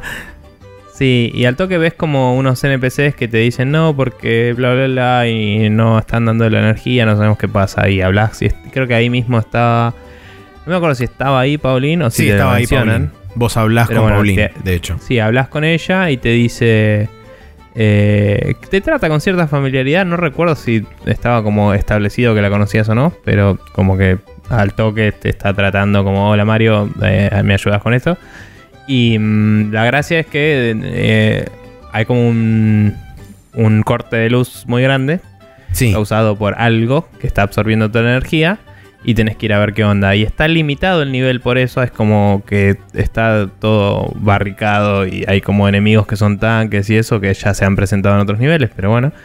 Em, y nada, vos te mandás por un powerline, uno de estos cables que te convertís en una bola de electricidad y te mandás.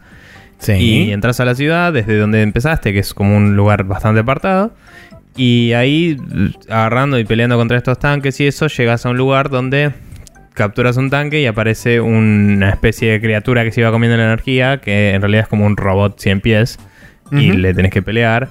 Eh, es una pelea que tiene algunos, algunas cosas un poco random. Y es el, el punto donde todos los speedrunners putean. Porque si llegas a no matarlo en el momento óptimo, perdes 30 segundos básicamente.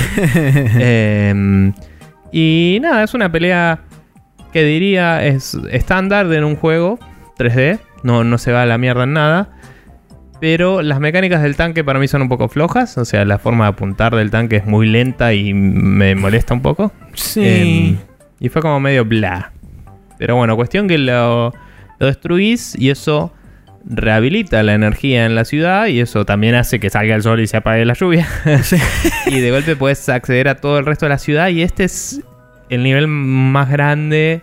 No sé si a nivel superficie de piso es más grande que eh, Sun Kingdom, pero tiene edificios muy altos y muchos lugares escondidos donde acceder. Eh, que eh, hace que la extensión de área jugable sea mayor, digamos. Es como que tenés de todo para hacer está buenísimo. Es ridícula la cantidad de pelotudeces y minijuegos que tenés. Eh, creo que es el que más minijuegos tiene, lejos. Que no mencionamos mucho, pero hay varios minijuegos. Y, mm, y, tenés como algunos minijuegos y cosas que son únicos también de este nivel. Que otros por ahí se repiten en otros lados. Y acá tenés, no sé, la carrera de autitos de control remoto. Em, la parte de ir escapando con la moto de un dinosaurio, que por alguna razón también hay un dinosaurio ahí. Eh, y cosas así. Uy, golpeé el micrófono a la mierda. Em, pero bueno, nada, la verdad es que New York City está resarpado. Eh, te hace recorrerlo de muchas formas. encontrás un montón de objetos inanimados también que puedes usar para, eh, para propelerte hacia arriba. Y eso te va a indicar cosas que después vas a usar en otros niveles también. Y, mm, y hay un montón de situaciones muy como divertidas para resolver, por así decirlo. Totalmente, sí, sí, sí, sí. Coincido. Eh, y, bueno, eventualmente cuando ya lo libraste de toda la lluvia y toda la bola, Paulín te dice, che, estamos queriendo hacer un festival, ¿te copás con encontrar eh, músicos para la banda? Y vas, juntas a todos los músicos y explota todo en colores y aguante todo. Sí, ahí es donde presentan la canción de, entre comillas, este Mario, que es este, esa Jump Up Superstar, que es la que seguramente habrán escuchado en algún punto de este podcast, ya sea al principio o al final. Que fija que va a ser del cierre del podcast toda esa canción entera, porque sí. Sí, obviamente. Eh, este. Pero también lo pusimos en el podcast de Expression News hace no mucho tiempo, cuando justamente estábamos hablando del Mario Odyssey, pero bueno, ya lo habrán escuchado. ¿Por qué no? Sí, eh, la cuestión es que junto con esa canción vos vas atravesando muchos niveles 2D eh, de diferentes eh, épocas de Mario. Es como medio como una especie de viaje barra homenaje, homenaje. de los distintos este, tipos de, niveles que tiene Mario. Siempre circulando tipo en espiral los edificios hacia arriba. Sí. Eh, imitando no solo el Mario, sino también hacia el final, sobre todo, el, Donkey, Kong, que de ahí viene. de, ahí viene la idea de New Donk City y Pauline como personaje. Y literalmente vas y le peleas a Donkey Kong en la última parte y es tipo el momento más nostálgico de tu vida y aguante todo. Y la verdad que es... Eh, o sea, por ahí no son los mismos feels, pero es el mismo nivel de feels que, no sé, el Chapter 4 de Metal Gear Solid 4.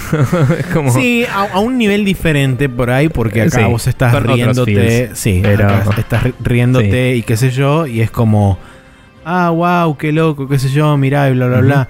Este, pero sí, claramente. Y a pesar de ser una persona. Y la música es increíble. Sí, la música es increíble. A pesar de ser una persona que no tiene excesiva nostalgia por Mario y todo eso, porque jugué muy poco Mario en mi vida.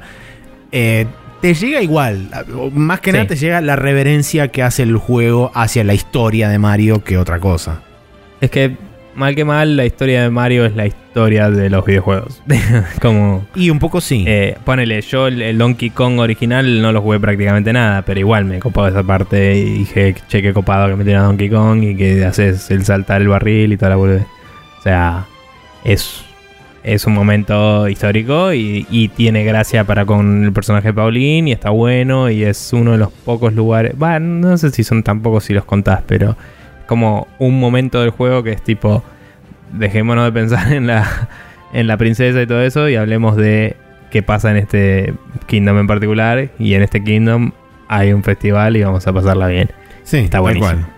Eh, sí, medio como que sirve como una especie de corte en- entre todo, porque es uno de los mundos que más lunas tiene, es uno de los mundos donde más cosas para hacer, además de justamente liberar el, el- el mundo este y dejarlo así súper con, Sí. con sol y qué sé yo, y súper alegre.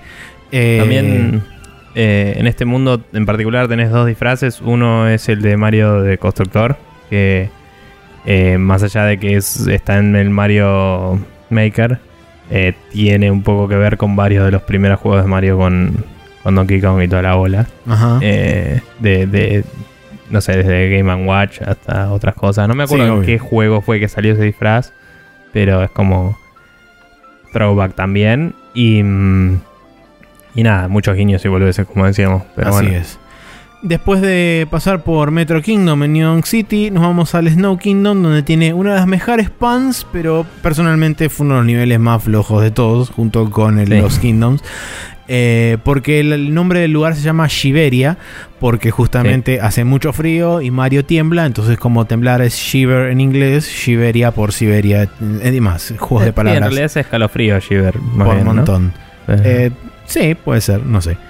Eh, Sí. En fin, la cuestión es que vos llegás a este lugar, no entendés una mierda porque hay un blizzard que está ocurriendo en ese mismo momento, entonces no se ve un choto. Y tenés Sí. que medio navegar de memoria hasta un determinado lugar donde llegás como una especie de eh, caverna que entras y hay una- un pueblo de unas bolas blancas que tienen cara, que son unos bichos. son como unas focas medio inuit. Medio Sí, unas focas así medio inuit. Y básicamente en, el, en, eh, en este nivel el objetivo es eh, hacer que la tormenta de nieve se vaya. Quizás Si no es re- el nivel más Mario 64 en ciertos aspectos. es, Es, como es que bastante tenés, Mario 64, sí. Tenés un hub central y las lunas de este nivel están repartidas eh, literalmente en forma radial alrededor de ese hub. O sea, vos Ujú. vas y tenés varias puertas y entras a cada puerta, resolvés algo y volvés, como mini niveles. Sí, en cada una Y de esas puertas puedes obtener todo un eso- par de lunas eh, Sí. por hacer Eh, determinadas cosas. Y cuando superas todo eso, se abren unas puertas que te permiten entrar y jugar una carrera, ¿no? Era lo que hacías ahí. Sí, sí, jugabas una que carrera. mm, al ganar esa carrera te da otras lunas más y cuando salís básicamente eh, de golpe salió el sol Sí, porque sí. plot eh, y con el sol habiendo salido podés ver el resto del nivel Sí, y ahí a también. lugares que no eh, podías. Claro, pues justamente Y- gracias a eso tenés toda un área principal donde está el Odyssey, justamente. Eh, donde podés también hacer un par de actividades y qué sé yo, y también podés obtener más lunas. Eh, de nuevo, Snow Kingdom es una de las áreas chicas, junto con Los Kingdom, Lake y, y, y Cascade y, y Cap Kingdom. Entonces no tiene tampoco mucho para ofrecer. De hecho, como bien decías vos, Nico, el tema de que sea un hub, la parte principal del- de este nivel y que vos accedas a distintas puertas para hacer determinados objetivos puntuales y volver a ese hub central de nuevo lo vuelve algo bastante más simple y no tan divertido de explorar. Si bien después tenés la parte superior donde algo de exploración tenés, pero estás bastante contenido porque es como una especie de agujero en un iceberg donde vos caíste y tenés Sí. que explorar un toque. Sí, y Eh, la verdad es que el mapa me hizo acordar bastante en el feeling al, al mapa de nieve de, de Mario 64. Fuera de que no tiene un muñeco de nieve gigante y eso. Em, como decía, los tipos de puzzles y cosas que resolvés eran bastante de ese estilo, digamos. pero bueno, no sé, por ahí es un tema literalmente, como decía, de, feeling, de, la disposición del nivel y de eh, cómo las plataformas funcionan, de las partes de hielo que te resbalas un poco. Eh, ahí hay un momento también que agarras un Goomba y los Goombas no se resbalan en el hielo. Y eso es un, algo interesante. No lo necesitas porque podés hacerlo igual, pero es una buena herramienta para usar. Eh, y tenés el, enemigo único de este mapa sería esta especie de nube que sopla. Que la usas también para, sí, el para sacar algunos enemigos del camino para poder después recorrer tranquilo. Creo. Y hay un par de pases lindos con eso. Creo que el, hecho de que el Goomba no se resbale en hielo te lo presentan por primera vez en una de las áreas ocultas o medio secretas del Sand Kingdom antes de entrar a la parte de. Sí, sí. Digamos, es cierto eso. de lo que. O sea, es en una de las cosas subterráneas medio secretas que tiene. Sí. Eh, te presentan ahí por primera vez que los Goombas son los únicos enemigos que no se resbalan en el hielo. Eh, ah, después acá lo utilizan bastante más ampliamente porque hay toda una sección que está específicamente diseñada para que utilices a los Goombas. Cuando, cuando derrotas al boss ese y queda el agujero, si te tiras al agujero donde estaba el boss, eh, ahí está el coso, ahora que lo pienso. Ah, sí. Creo que era ahí. Creo que era ahí. Pero bueno, de cualquier forma, eso es también un detalle simpático porque Básicamente no es que, uy, hay una razón resarpada en el lore para que esto sea así. Esto viene de que en los primeros Mario, cuando había hielo y Mario se resbalaba, los Goombas no se resbalaban. Entonces era como, bueno, los Goombas no se resbalan el hielo. Y es un detalle súper lindo. O sea, yo cuando lo leí dije, qué zarpado. O sea, se, se jugaron el Mario 1 y se dieron cuenta de que tipo era así, es como listo. Y fueron con esa. Muy bueno, directamente. Sí, sí, Pero bueno, nada, no hay mucho más que decir de este nivel. Es medio simpático la ciudad de los de los de las foquitas. estos focas. Eh, la carrera me pareció eh, temáticamente interesante y cómo funciona. Eh, la parte mecánica también, pero me dio un embole. Bastante. por así decirlo.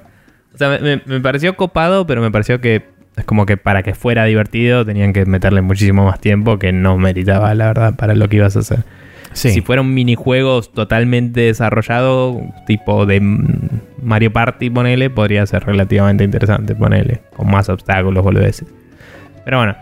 Em, después, de eso pasamos al Seaside Kingdom, que es... Perdón, cabe destacar que estos y otros niveles antes podías hacer en distinto orden.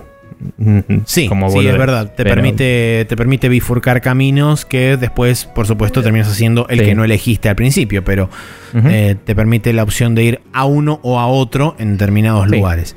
Eh, el Seaside Kingdom justamente es el segundo nivel de agua del Mario el que está bueno, digamos. Este está bastante mejor, sí. De hecho, me gustó bastante más porque tenés una sección bastante considerable de tierra y tiene otro de los mejores bichos para poder hacer traversing, que es el pulpito que escupe agua, que es lo más porque lo usas como una lancha y vas por todos lados y además lo puedes usar como avión, porque el pulpo puede volar. Y ese, ese pulpo es como un guiño al Mario Sunshine, porque básicamente son las mecánicas de moverte del Sunshine.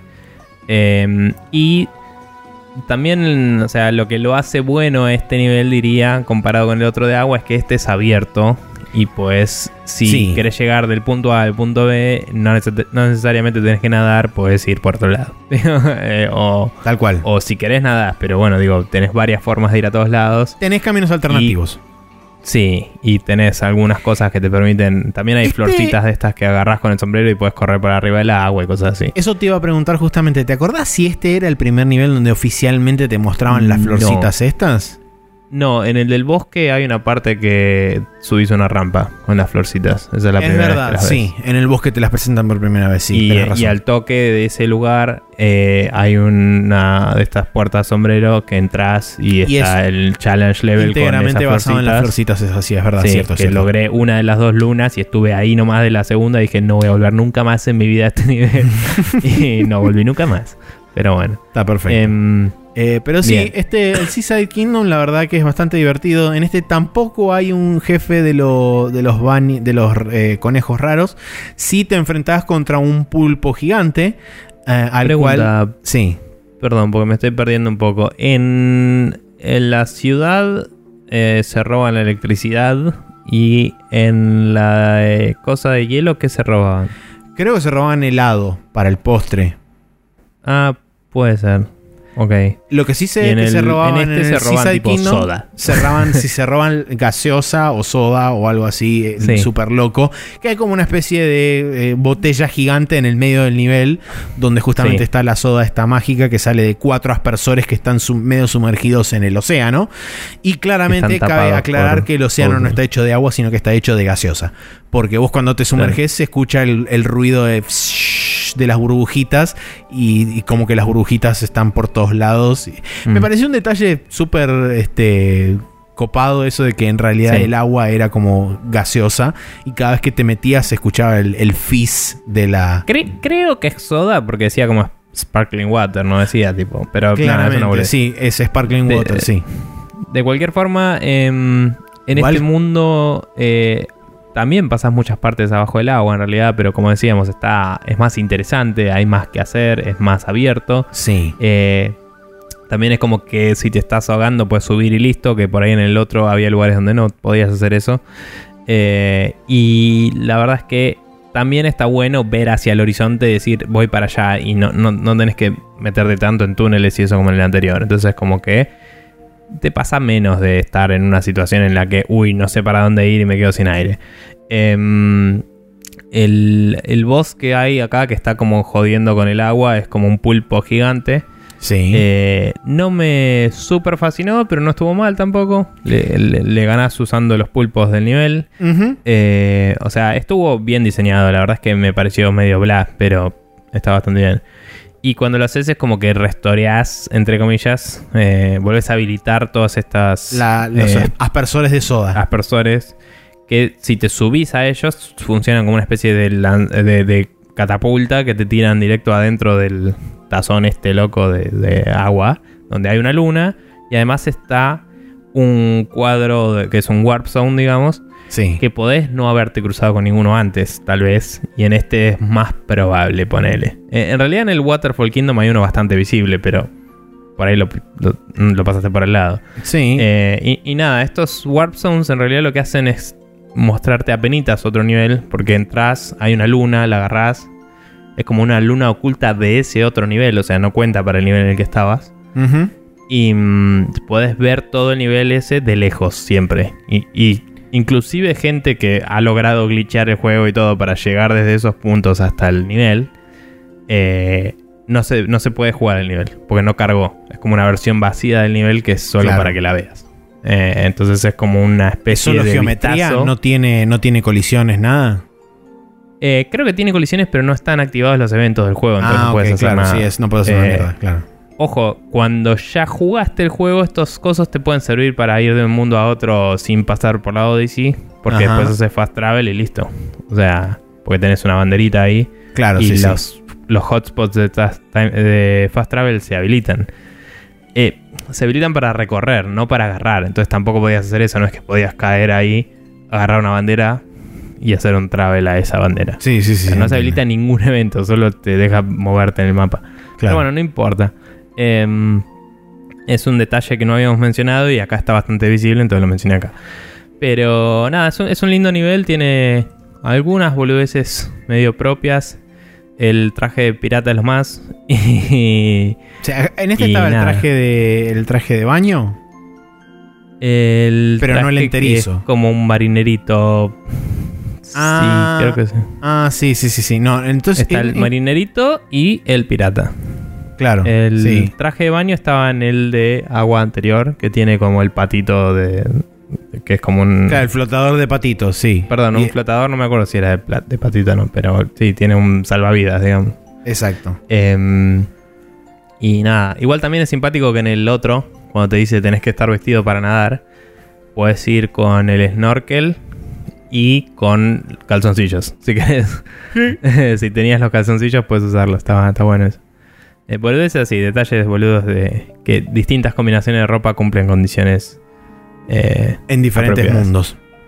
sí, Eh, Em, después de eso pasamos al Ancient Kingdom, donde llegamos al mundo que es quizás más colores. en línea. eh, Sí, pero inclusive es el, el mundo más en línea en lo que es inclusive estética con respecto a Mario 64 y toda esa movida.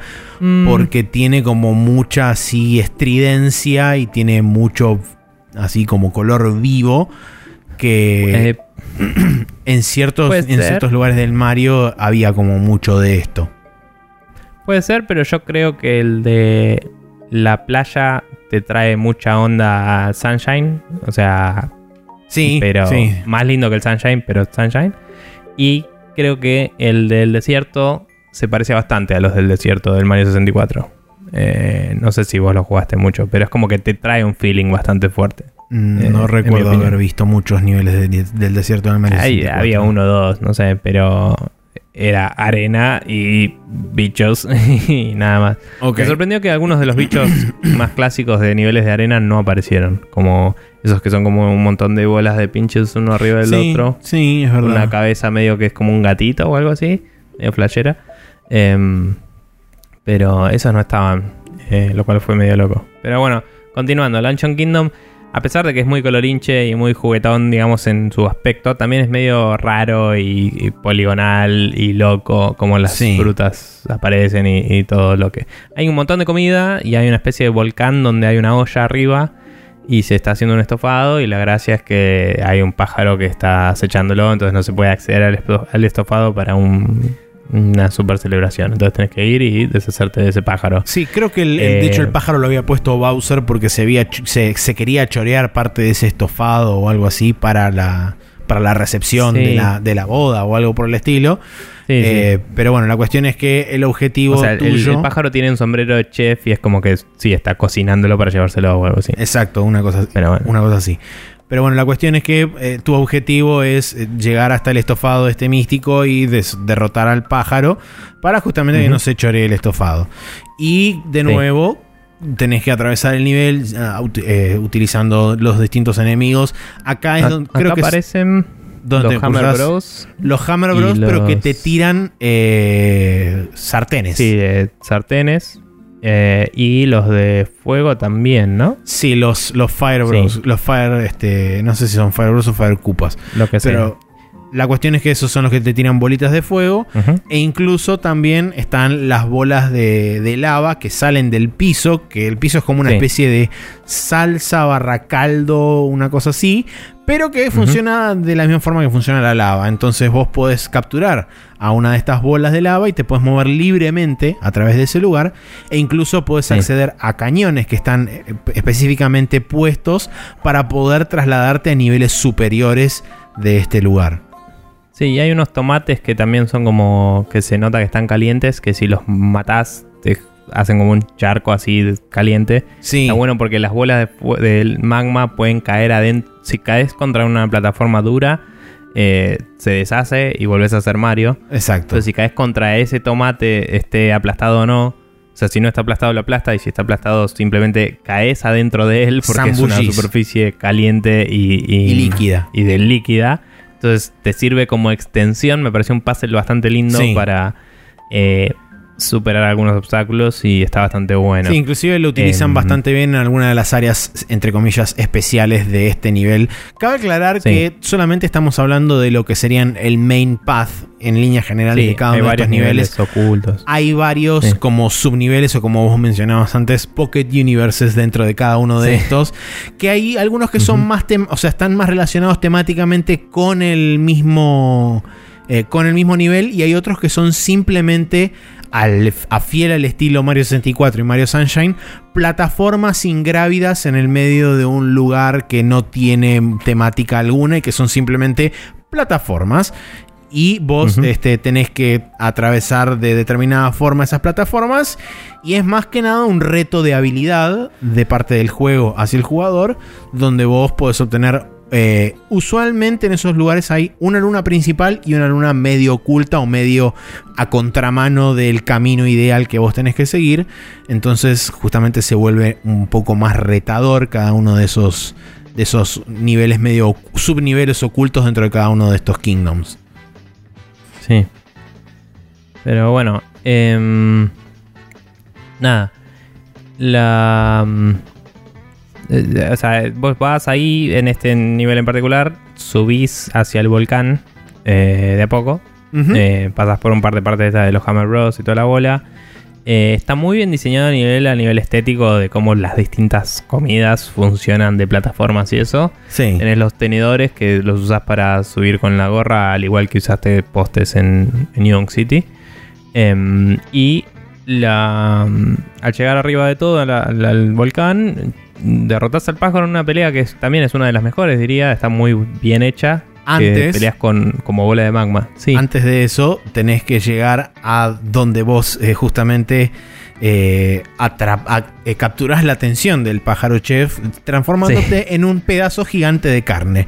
sí, eh, con bigotito y gorra. Con Claramente. bigotito y gorra. Vos te transformas en un pedazo Está gigante de, bueno. de carne y lo que, Sí. el- el- digamos, el, el prompt para moverte dice Twitch. O sea que básicamente es como que medio que te, te moves vas así. convulsionando. Vas sí. convulsionando, llamas la atención del pájaro, el pájaro viene, te agarra y te tira adentro del, del magma y vos ahí te transformás en una, en, en una bolita de, de magma y ahí es donde efectivamente peleas contra el pájaro, que sí, es una pelea bastante interesante por la forma en que se desarrolla, la verdad que eh, me tomó un par, de, un par de intentos, sobre todo por la última fase que es medio caótica, pero, pero en líneas generales los jefes no fueron gran reto. Es, por lo menos en esta primera pasada, después cuando hablemos de el Mushroom Kingdom y cada uno de los challenges Eh. extra que tiene, ahí nos vamos a... Sí. Eh, pero bueno, nada. eh, el pájaro, como decía, es una pelea interesante porque peleas con la bola de magma y como que te escupe, te regurgita cosas eh, sobre las cuales tenés que ir saltando on the fly. Está muy bien diseñado eso. Está como las plataformas se arman en el aire Sí. y son temporales. Em, y ese camino que te arma que va zigzagueando también, que es medio antifísica, pero no importa. La verdad que está muy bueno. Em, nada, cuando le derrotas, eh, liberás el caldero este y la gente puede celebrar Yuppie y te vas a la Odyssey y te vas a la mierda. Se armó una especie Eh, de medio festival de comida que después una vez que volves están como hay mesas como Están ahí, alrededor y qué sé yo donde hay van a parar gente de otros reinos y qué sé yo a, comer este súper estofado que ahora es de pollo porque el ave Sí. cae adentro del caldo Claro. y se hace un caldo de pollo. Eh, Sí. Después de eso nos encontramos con otra cinemática más donde estamos a punto de alcanzar de vuelta a Bowser, pero de la nada aparece un dragón súper realista, medio Dark Sí. Soulesco, y decís, ¿qué Sí, carajo me- está me hizo- pasando acá? Te tira la mierda y vos caes en un lugar que se llama The Ruin Kingdom. Y Sí, me hizo acordar a, a la vaca y el pollito cuando tenían que hacer una cirugía plástica de castor fotorrealista. Pero bueno. Sí, Nada, es, es- un poco bastante eso. Una vez que, que caes en este lugar, tenés que simplemente navegar una pequeña escalera en pseudo espiral, llegar hasta determinado lugar, activar uno de estos warps eléctricos donde te transformas en bolita de electricidad, vas a parar una especie de arena y tenés que luchar con este dragón, eh, sacándole como unas clavijas que tiene en la cabeza, después se le sale un sombrerito medio samurai que tiene, eh, le pegas en, en ese punto rojo que tiene, que es claramente el punto débil, unas tres veces y lo derrotas. No tiene mucha más vuelta que eso este Kingdom, es simplemente un Kingdom diseñado específicamente para una boss battle con este dragón. Una vez que conseguís las lunas que necesitas, que son tres creo, o cinco si no me equivoco, que de hecho mm, son dos que conseguís yendo hacia el enemigo y el enemigo tiene lunas triples, eso es algo que no dijimos. La mayoría Sí. de los bosses de cada uno de estos niveles te dan lunas triples que cuentan como tres lunas a la hora de insertarlas en la Odyssey, no como un... Que al ver el, el speedrun de mi amigo que lo juega en japonés porque carga más rápido, etcétera, eh, nos dimos cuenta de que en vez de Multimoon se llama Great Moon en Japón. Exacto. Lo cual es una boludez, pero es una boludez interesante. Sí. Este. mm, Pero bueno. Sí, acto Cuestión seguido... que le ganas a este dragón. Exacto. Sí. Acto seguido Eh. pasas a personalmente uno de los niveles estéticamente más lindos de todos, que es el Bowser Kingdom, porque llegas al castillo de Bowser, que en este caso no es como el castillo clásico de Bowser, que es así un castillo súper medieval y qué sé yo, sino que es un, este, un castillo japonés. Así bien Sí. samurai y ultra japonés con todo. eh, y tiene super colores y está todo buenísimo. Y la música también está genial. Y Sí, aguante las todo. estatuas están buenísimas, las que están guardando la puerta también. Sí, sí, sí. Y todo. todo. Para, estéticamente, para mí es uno de los niveles más, más redonditos que tiene, que tiene Mario Odyssey. Pasa que también es un nivel que está muy medido y muy... tam- es, es lineal, pero es la gracia, ¿no? Es como un desafío. Sí. Eh, y por ser lineal controla mucho más la cámara y las cosas que puedes ver en cada momento que cualquier otro nivel. Entonces es... No te digo, ah, es más fácil así, pero es... Eh, puedes armar la escena como querés siendo el Sí, artista. Además de que permite no es, estas un cosas nivel, lindas. no es un nivel continuo, sino que son como una especie de, de cuatro sets que son como dioramas cada uno en sí mismo, que contienen Sí, una igual están determinada conectados. Claro, Pero- eh, que están, están interconectados, pero bastante distanciados entre sí. O sea que vos no puedes saltar de uno al otro. Tenés que moverte a través de un sistema de, de navegación que es es el- la, la bolita de electricidad que te lleva. Pero acá también conoces a uno de los. a una de las cosas que puedes capturar más hermosas del mundo. Que es el pajarito que se puede clavar en la pared. Y con el mismo pajarito puedes ir sal- saltando entre, entre pared y pared. Porque utilizas el pico para clavarte en la pared y después eh, podés eh, como lanzarte moviendo el, el análogo y haciendo que el pico se doble y vos saltando este, hacia otro lado. Sí, Este pájaro también si te permite- el control es mucho más rápido y nunca me avivé porque soy un pelotudo. Pero sí, bueno. es verdad. Eh, también te- con el pajarito este tenés la posibilidad de devolver las granadas barra fuegos artificiales japoneses, que son como bolas. La, cl- la clásica bomba caricatura de una pelota así con un hilito de, Es de una mecha. piñata. Es una piñata, sí. eh, pero que explota. Em, Sí. Y bueno, una vez que vas avanzando en el nivel y qué sé yo, llegas a determinado lugar, te enfrentás contra Te enfrentabas contra el. el la mecha coneja- de los, de los rabbits. O sea, pr- primero te enfrentás contra la coneja que te tira las bombas. ah, la- sí, la contra primera- el chabón de los sombreros. Y, y, y contra. Sí, el chabón que te tira los sombreros. ¿El gordito era? No, era. Sí, el gordito.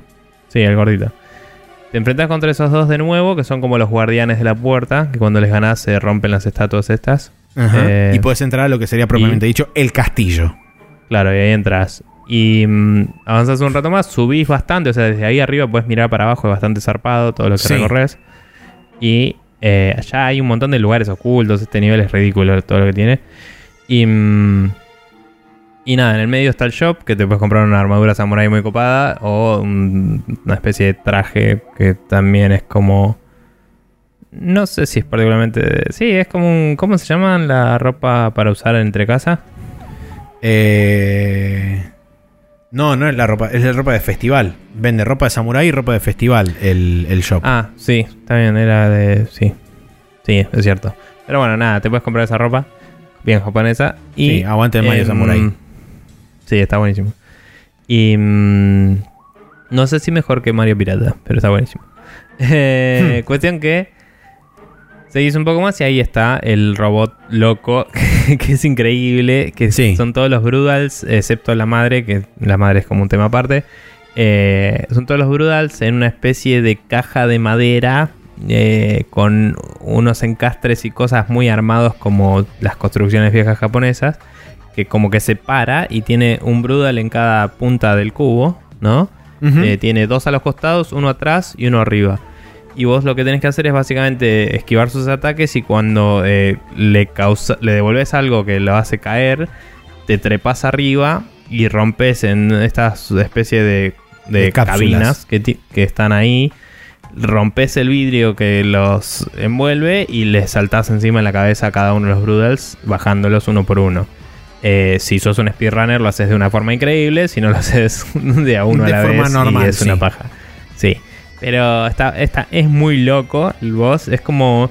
No sé si es tan interesante temáticamente, digo, eh, mecánicamente, pero es temáticamente loco y Sí. es un lindo momento climático a nivel estructura narrativa, aunque no lo sea tanto a nivel gameplay, digamos.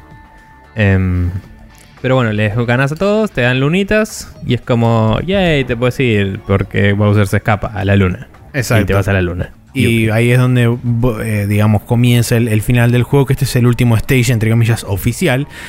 Sí. que es el Moon Kingdom, donde llegas y ves una capilla a lo lejos, una alfombra roja y escuchás el tintineo de campanas que básicamente te están Y diciendo... Mario se viste de. Mario se de viste bodas. con un traje de smoking blanco, con un gorro de copa. Eh, blanco también, que por supuesto te desbloquea automáticamente el juego y a partir de ese momento puedes ir vestido como este como Mario eh, novio. Eh, La luna cambia dramáticamente, absolutamente el status quo de todos tus movimientos y de la física de Mario porque eh, tenés que reajustar absolutamente todos tus movimientos porque, por supuesto, estás en la luna, Saltás pesas menos, zarpado. saltas zarpado, eh, en lo que es el long jump puedes hacer saltos ridículos. eh, Y gracias a eso, los speedrunners también se pueden abusar zarpado de eso, eh, como ya hemos visto en, varios ejemplos. Pero en lo Sí, que respecta hecho, al, es, al es standard el play, nivel más fácil como chabón normal de saltearte de una parte. Porque haces un par de saltos contra unas paredes y te puedes saltear todo el nivel, básicamente. Sí, Eh, porque el nivel lo que tiene es que vos podés ir saltando hasta determinado punto. Hay un lugar donde hay como una especie de, de- Túnel.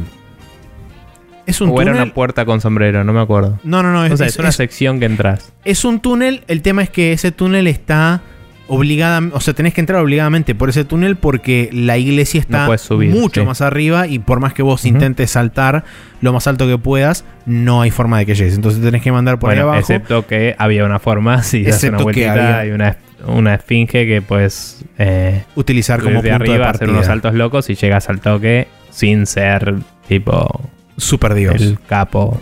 Sí. Pero bueno, la cuestión Pero es bueno. que una vez que te mandás por este túnel, vos tenés que recorrer todo un nivel final a la Mario 64, a la, por ejemplo, Mario 3D World con el nivel este final donde tenés un montón de challenges y qué sé yo, que está medio como separado de todo el mundo. Eh, y por supuesto acá es como que te ponen un poquitito a prueba de todo lo que hiciste. Por supuesto que es bastante ganable. Si bien es largo, tiene, creo que son dos checkpoints dentro del mismo, dentro del mismo nivel. Sí. Para justamente no, no, no cagarte matando zarpado. Una vez que salís, estás casi en la puerta de la. Casi en la puerta de la iglesia. Entras, interrumpís la boda y momento de eh, hacer básicamente el final, el final Shanda con Bowser. Donde peleas de nuevo de la misma forma que peleaste en el Cloud Kingdom, capturándole el sombrero, pegándole trompadas y qué sé yo. Una vez que lo derrotas, eh, lo dejas knockout, aparece Peach y dicen, oh Mario, la la, qué sé yo, la vida.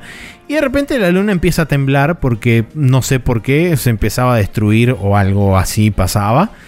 La cuestión es que se empieza a romper todo y Mario dice, oh no, no podemos salir de acá de ninguna forma. Ya sé, tengo una idea, voy a capturar a Bowser. Y le tira la gorra y vos te transformás en Bowser de repente. Y es como, Sí. ¿qué carajo está pasando? Mientras tanto, Mario viaja a través de todos los recuerdos de Bowser y ves las innumerables derrotas de Bowser sufridas a través de los eones por Mario en sus diferentes formas e encarnaciones. Y decís, eh, esto es un viaje de Pepa. Una vez que Sí, la, la verdad que Bowser con bigotito está muy bien. se, se carga a Peach en el hombro y una vez que termina eso, arranca como una especie de sección donde controlas a Bowser y vas rompiendo todo para intentar escapar de la luna y volver a un, un lugar más sano o más este, copado. Sí. Sí, y digamos, toda la secuencia esa, eh, hay una parte 2D donde tenés el sprite eh, más custom de todos, porque en todas las partes 2D si estabas vestido de ciertas cosas se te veía el, el disfraz nuevo El disfraz, que tenías puesto. Algunas no, algunos no eran soportados, lo cual me parecía un poco flojo porque es tipo no... No, no quiero despreciarlo, pero en comparación a cualquier otra cosa del juego es como el mínimo laburo que puedes hacer. Em, y nada, pero digo, Bowser con la princesa subida arriba y el gorrito puesto. Y los eh, bigotes. es, eh, y los bigotes es el sprite que usás. Y es el Bowser del Mario 1. eh, y la Peach está basada en la del Mario 1 también. Entonces es como simpático todo eso. Trepas toda esa parte, lo que sea, salís, rompes todo. tenés la bola de fuego y tenés el ataque de tipo el Fury Swipes, básicamente, de- Sí. del Pokémon, que es tipo hacer así una. golpear con las garras. Y nada, es como un power trip así de, bueno, ya ganaste todo el juego, toma esta recompensa de esta música de mierda del final, que no me gusta una mierda, y romper todo. Em, la parte del final super pop no me gusta una mierda. Em, y nada, rompes cosas que hay ahí medio alienígenas locas que no entendés por qué mierda están ahí y salís a la, superficie y termina con la cinemática. Y tenemos la cinemática final, que es Mario y Bowser peleándose por ver, por ver quién recibe las gracias de Peach. Y Peach en un momento, en un rapto de, de siglo XXI, Women Empowerment y todo eso, agarra, se chorea el Odyssey y se va a la mierda. haber dejado de ser raptada, digamos. Claro, en un rapto de dejar de haber sido raptada, agarra el Odyssey, se va a la mierda y los deja a este Mario y Bowser peleándose en la luna. Y ella se va a la chota. Como que los manda a cagar y se va al Odyssey, no, no se va. Pero. No, se eh, va. Es simpática. No, se, se sube y, es como que la vez que. Bueno, está, está soltando amarras, ponele, pero ahí Mario se va corriendo y sube. Pero. Es simpática el, momento rivalidad fraternal inesperado, que era como que nada que ver con todo el juego hasta el momento, de cuando los dos le quieren dar la flor a Peach y todo así. Es como, bueno, no me rompa más las bolas. Tipo, me voy. Sí, y un poco, un poco también asientan lo que, lo que se charla en muchos lugares, eh, como lore medio oscuro de en realidad eh, todo el mundo es amigo y está todo bien, porque después los vemos en el Mario Tennis o en otros juegos donde eh, está todo bien y todos juegan con todos y no pasa nada. Y es como. No te digo que en cierta forma en este juego lo confirman, pero medio como que alivianan mucho lo que es la rivalidad entre Bowser y Mario con ese pequeño segmento de ellos dos peleándose entre comillas muy grandes eh, por Peach y después que ella se va a la mierda. Bueno, una vez que terminan los créditos y qué sé yo y pasa todo, de repente vos llegás con el Odyssey a un lugar donde la cámara gira y te encontrás con el castillo del Mario 64. Así, literal, pero con mucho más polígonos. Si decís que es loco, pero podrías haberlo visto antes si, si accedías a un Warp Zone. Sí, si accedías a un Warp Zone, te lo spoileabas. Alto spoiler, pero. Eh, pero bueno, llegas al Mushroom Kingdom, donde te encontrás con un montón de personajes y qué sé yo. Y tenés la posibilidad de. O sea, una vez que llegas acá, es como que todos los mundos del juego reciben este. Primero una pasada de lunas extras y segundo se activan unos cubos que hay, que son lo que se llaman este, cubos lunares dentro del juego. Donde esos son los que le dan las lunas extras. No tienen lunas extras hasta que no abrís los cubos. Es verdad, sí. Miento, es verdad, sí, sí. Pasa que hay, hay, algunas lunas que se habilitan después de pasar el juego final, que son por ejemplo las lunas que te da Peach, las lunas de las carreras de, de Cupas y demás, que se habilitan creo que una vez que pasas este el, final del juego. Hay como aunque no tienen tanto que ver con el traversal, hay algunas diferencias del nivel, del estatus del nivel, de que aparecen nuevos mm. personajes en distintos lugares y cosas así. Em, que también es como que te llevan a querer recorrerlos de nuevo. Exacto. Eh, a pesar de que ya hayas ganado todo, hipotéticamente, si hiciste todo, ponele. Sí. Entonces es como simpático eso, como que te vuelven a meter un montón de contenido por todos lados. Eh, para que lo recorras tranquilo. Igual, fuera de eso, eh, el Mushroom Kingdom en sí, si hablamos de eso, sí. Eh, es, no está igual al del 64 por la disposición de cosas y eso, pero es un guiño hermoso, tipo está muy bien hecho. los árboles son iguales, el castillo está muy parecido, la, puedes encontrar, digamos, todo lo lo que visualmente determina el Mario 64, ¿no? Por ahí no todos los enemigos, todas las cosas, pero es como que visualmente son todos guiños a eso. Las monedas eh, únicas del nivel son como las monedas rojas de, del Mario 64, que tienen la estrellita dentro. en vez de agarrar lunas, agarras estrellas. Sí, y es de hecho el, mismo jingle del 64, el para para para pa, para que lo único que me molestó es que el chabón al final no hace tipo la señal de victoria. Es verdad. Sí, solamente como el puñito arriba. Claro, no les costaba nada. Tipo, era mover dos dedos para arriba. todo lo que tenían que hacer. Eh, pero bueno, nada, está buenísimo. Todos los guiños que hace. los dos trajes del mapa están buenísimos. Hay uno ahí que de hecho se te habilitan todos los trajes opcionales que tiene el Mario. Una vez que vos vas a hablar con Toadette dentro del castillo y empezás a desbloquear lo que se, entre comillas son los achievements del juego. Ojo, los opcionales se van destrabando con la cantidad de lunas que tenés. Ah, cierto, No, no se sí, sí, no, dije nada, no con los Eh, achievements. Creo que por cada mm, 20 lunas. No necesariamente. Hay tipo saltos que son tipo de 200 25. lunas. Sí, no sé. Te, te avisa igual. O sea, ahí es como que te aparece. Creo que la lista entera, no sé si te apareció siempre, pero bueno, puedes ir y consultar. Eh, pero bueno, es como que tenés una reunión de todos los personajes más o menos. Bueno, tenés un montón de Toads ahí que te cuentan un montón de cosas.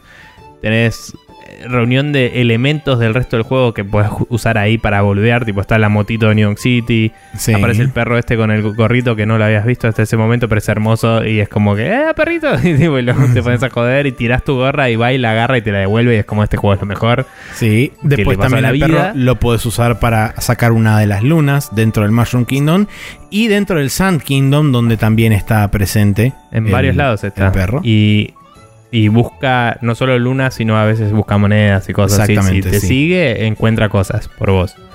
Es- eh, no es como Diddle, pero está cerca. Digo, Eh, eh, y después, bueno, están y- las lunas que son, lo, lo- como decía, los achievements, donde cuando entras al castillo vas a hablar con Toadette y Toadette te va a dar una, una, una luna, o en este caso una estrella, por cada uno de los achievements que hayas hecho. Por ejemplo, son capturar X cantidad de, de enemigos, capturar todos los enemigos Sí. de un mapa, juntar todas me las que monedas tenés del que mapa. hablarle cada vez. Sí, es un embole infinito eso, tener que hablarle por Em. cada uno de ellos eh, separado. Y no te da todo de una.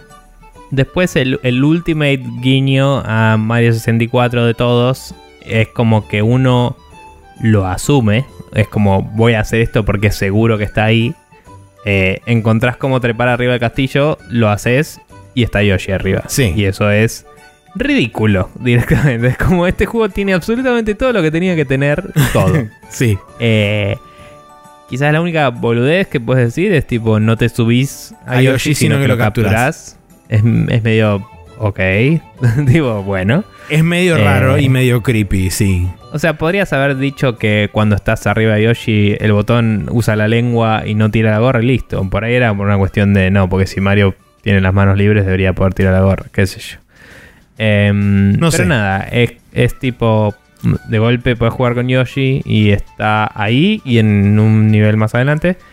Y, mm, y nada, es, es, eh, tenés de todo, tenés versiones eh, más difíciles de todos los bosses que puedes Sí. acceder desde distintos warp zones que hay en Es- todo el nivel. Que son como challenges, Eh, de hecho. Y bueno, y, y como decía, está la ropa, que está el Mario de 64 básicamente, es como un Mario poligonal que se adapta muy bien a las animaciones que tiene, porque como son muchas son las mismas y otras son tipo variantes de eso. Claro. La verdad es que le queda re bien el, el rig, digamos, el esqueleto 3D le queda muy bien. Y el Metal Y- Mario. Mm, No, el Metal Mario lo destrabas con otra cosa, me parece. Ah, lo el otro destrabas que con las destrabas es lunas. el Classic. Sí, el El otro que destrabas es el Classic, que a mí me gusta mucho. Es una versión de Mario que tiene los colores un poco más Lavados. parecidos al arte promocional de los viejos Marios. Tiene como más textura en, en la ropa, como Sí. que no es no es tan color simple, sino que tiene por ahí todas como las costuras y eso más remarcadas y los botones también son más botonosos, digamos. Sí, inclusive Eh, que los me parece colores. que son, salen más de ilustraciones de los manuales y eso. Sí, y los tonos de los colores son un poquitito más tenues. No son tan chillones o estridentes. O sea, el rojo no es tan rojo súper estridente, sino que es un rojo más tranqui, diría un poquitito más lavado el color. Pero sí, es, es muy que en realidad eh, las primeras primeras imágenes de Mario eran medio naranjoides. Claro, a, a ese tono apunta.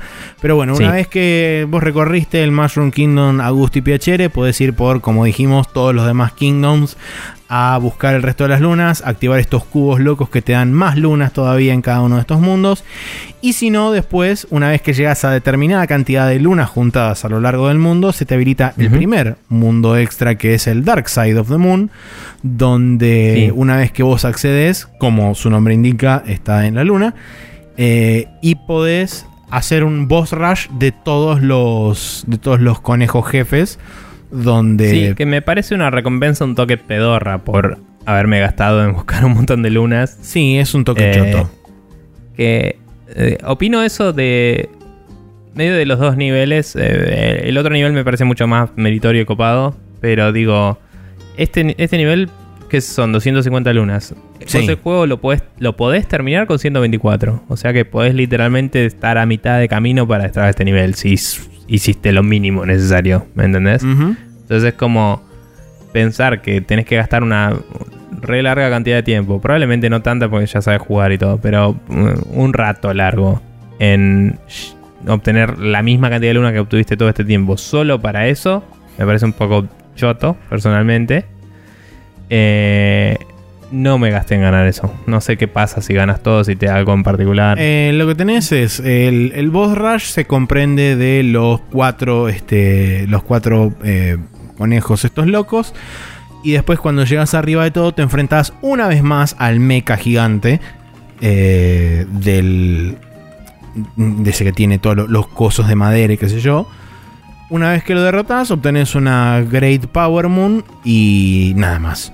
Eso es básicamente todo. Ah, y se te habilitan las lunas de este lugar, que son todos eh, los tipos de lunas que vos obtenés una hint basada en un cuadro, que el cuadro es más iconografía que otra cosa, o quizás es un, es un screenshot muy sumeado de un área en particular de, de algún otro nivel, y vos tenés que ir a ese área y hacer ya sea un stomp o lo que sea para poder sacar la Power Moon secreta, que te cuenta como una luna del Dark Side of the Moon.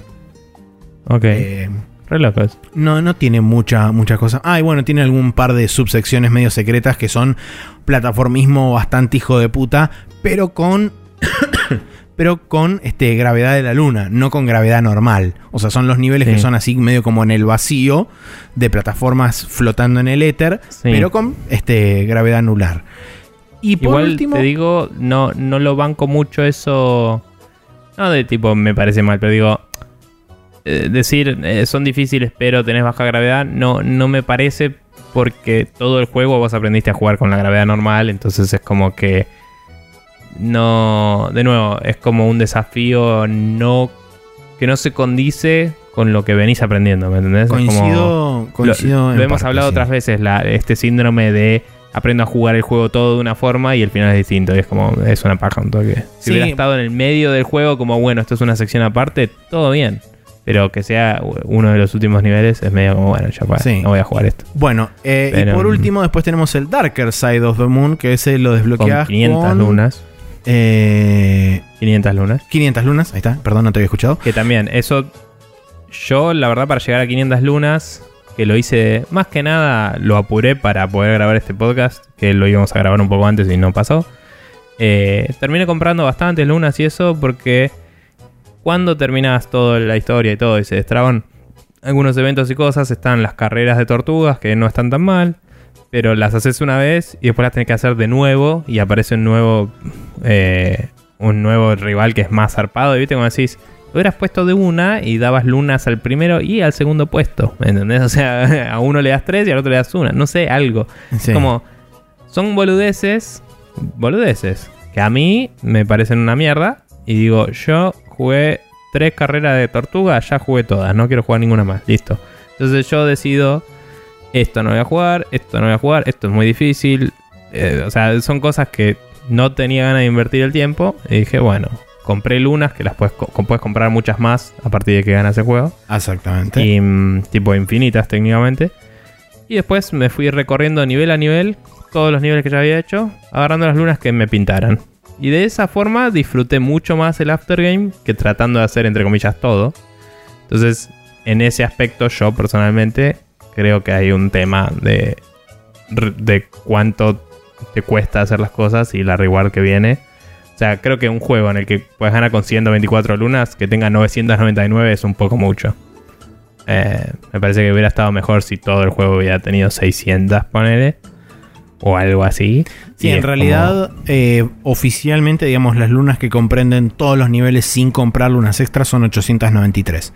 Después, el, las ciento y pico que te faltan tenés que comprarlas en los shops. Eh, no sé. Creo, creo que hay 900 que puedes sacar. Sin comprar. Bueno, Porque entonces, vos. eh, ahora hablamos del reward de las 999 lunas, pero. eh, cuando ves todas las listas, igual por ahí vos te fijaste y, y ya lo sabes, no sé. Pero cuando vos ves las listas, obviamente se te marcan cuáles lunas conseguiste. Y vos podés comprar hasta llegar a 999 si querés. Y no te va a marcar que tenés todas las lunas. No, no, no, por supuesto. Pero bueno. Sí, las lunas que vos compras en los shops no son eh, suplentes de lunas que aparecen dentro del nivel. Las lunas que aparecen dentro del nivel te van a aparecer dentro del mapa como completadas las que tengas y como no completadas las que O no sea, tengas. paréntesis, si tenés todas las lunas del juego, tu Odyssey aparece con el globo Dorado. dorado, pero puedes tener 999 que no sean todas, sino que compraste, y aparece con el globo muy Ama- amarillo. Amarillo, digamos. exactamente, sí. Sí, pero bueno. Bueno, Eh, el, nada, Dark- Darker el Side. Darker Side of the Moon, cuando llegas, ves un- una especie de plataforma donde están los personajes principales de todo el juego. Está Pauline, está Yoshi, hay un montón de personajes de otros mundos, y yo, aplaudiéndote, sí, mil felicidades, Shinji. Eh, Y te Está de dicen nuevo todos, el tema "Dale, de- you del festival it". con Jump Up Superstar, que me parece que está muy bueno, que esté ahí y que sea como un vamos, vamos. Sí. Y nada, muy simpático. Eh, para poder acceder puntualmente al nivel, tenés que utilizar el salto especial de la rana. O sea, vos capturas una rana y tenés que saltar con el salto que hace un rol para atrás, que salta más alto aún. Que la única forma de hacerlo es sacudiendo O- el, el Joy-Con. O saltás y O en saltás el aire Y en el aire te, te salís, sí, es te verdad. liberás, que es el, como decía, el único lugar donde puedes necesitar eso en todo Exacto. el juego realmente. Eh, Eh, si sabes hacer un glitch que yo no sé hacer, te puedes saltear todo el nivel entero sí. con la rana. No, no sabía eso, me enteré el otro día.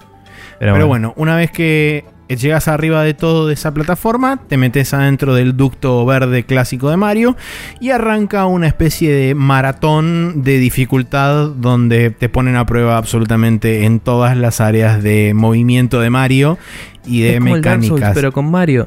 Eh, sí, es un poco así. Eh, pero la cuestión es que, bueno, primero y principal, el nivel no tiene checkpoints a lo largo de todo el nivel. O sea, o tenés que ganarlo de movida o no lo ganás nunca.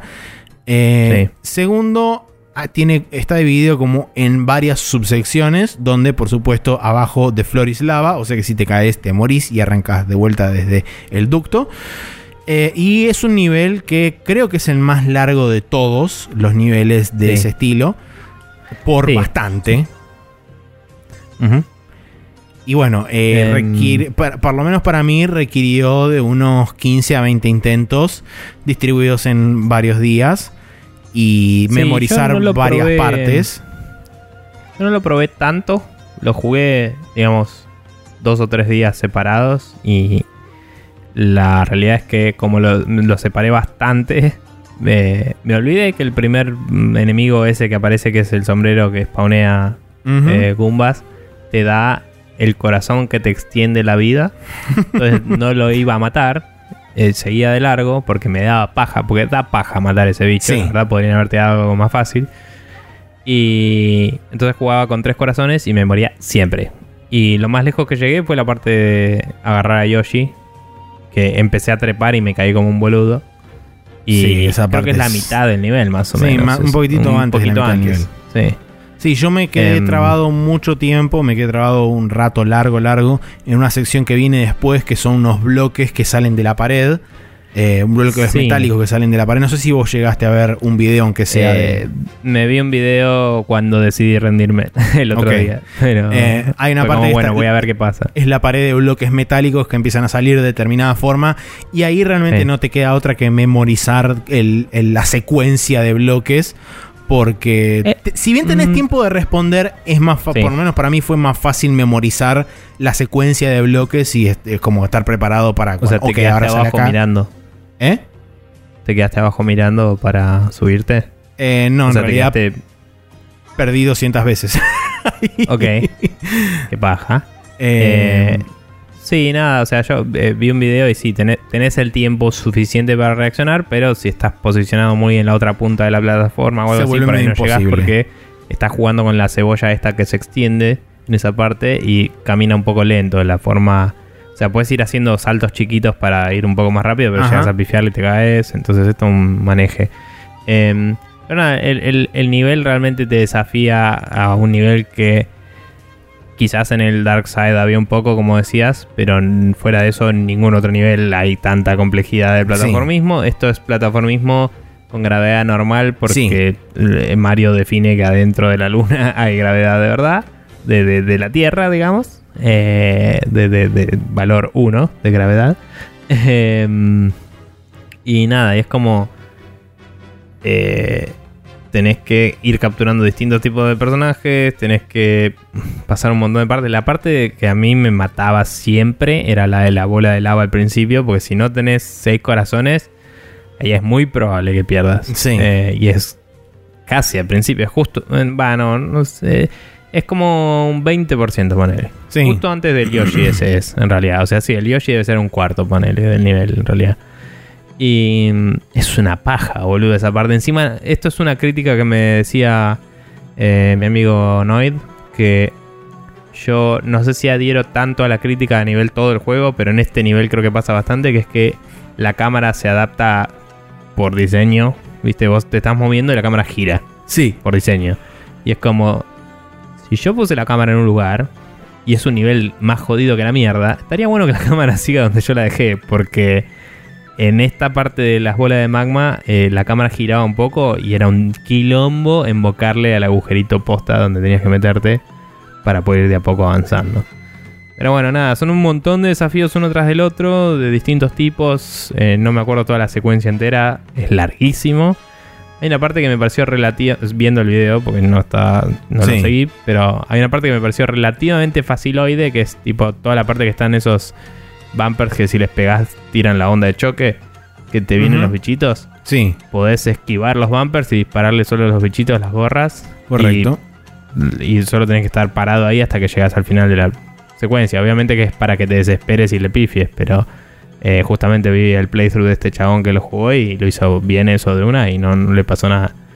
Em, pero sí, el chabón lo hizo todo en una sola pasada y le tomó como 10, 15 minutos más o menos. Así que es bastante. Sí, sí, el, el nivel, si lo haces todo de un saque, es largo, pero no es tan largo como parece una vez que, digamos, si lo haces en, en segmentos y perdés y perdés y perdés hasta que lo terminas memorizando. Pero bueno, una vez que llegas al Sí. final de todo, te encontrás con una especie de rascacielos del otro lado del abismo ese que hay ahí.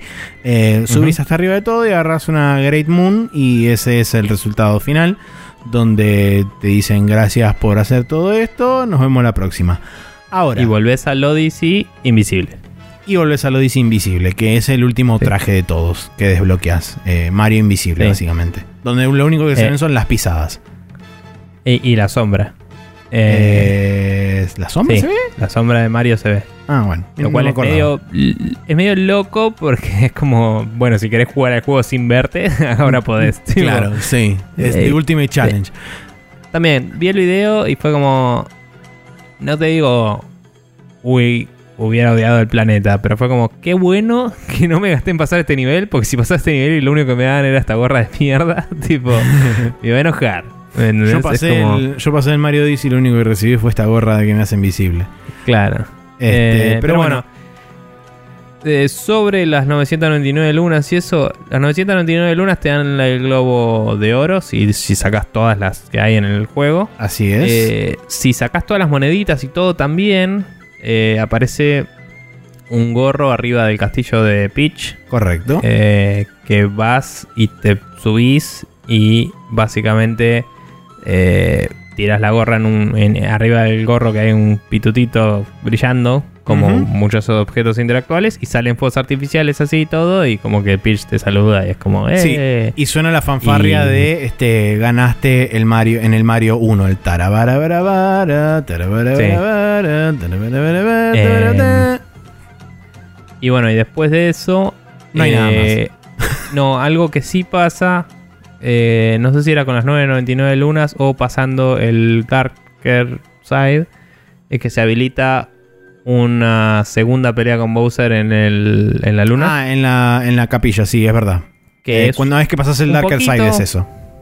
es un poquito más difícil en teoría. Yo la verdad es que vi el video del chabón pasándolo y dije esto es literalmente lo mismo. No, No, es, no es difícil. Lo único que te cambian son algunos ciclos de, de los ataques de Bowser y cuando se Mm. defiende, nada más. No, no cambian absolutamente nada. La cantidad de hits que le tenés que pegar son los mismos.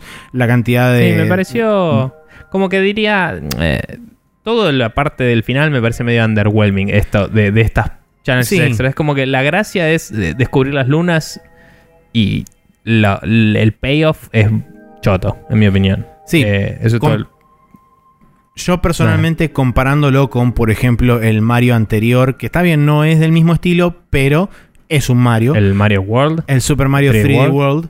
eh, Cuando vos terminás el último mundo, que es el 8-8, después de eso tenés, primero, cuatro mundos más. Dentro de Sí. cada uno de esos cuatro mundos tenés 10 stages dentro de cada uno de esos.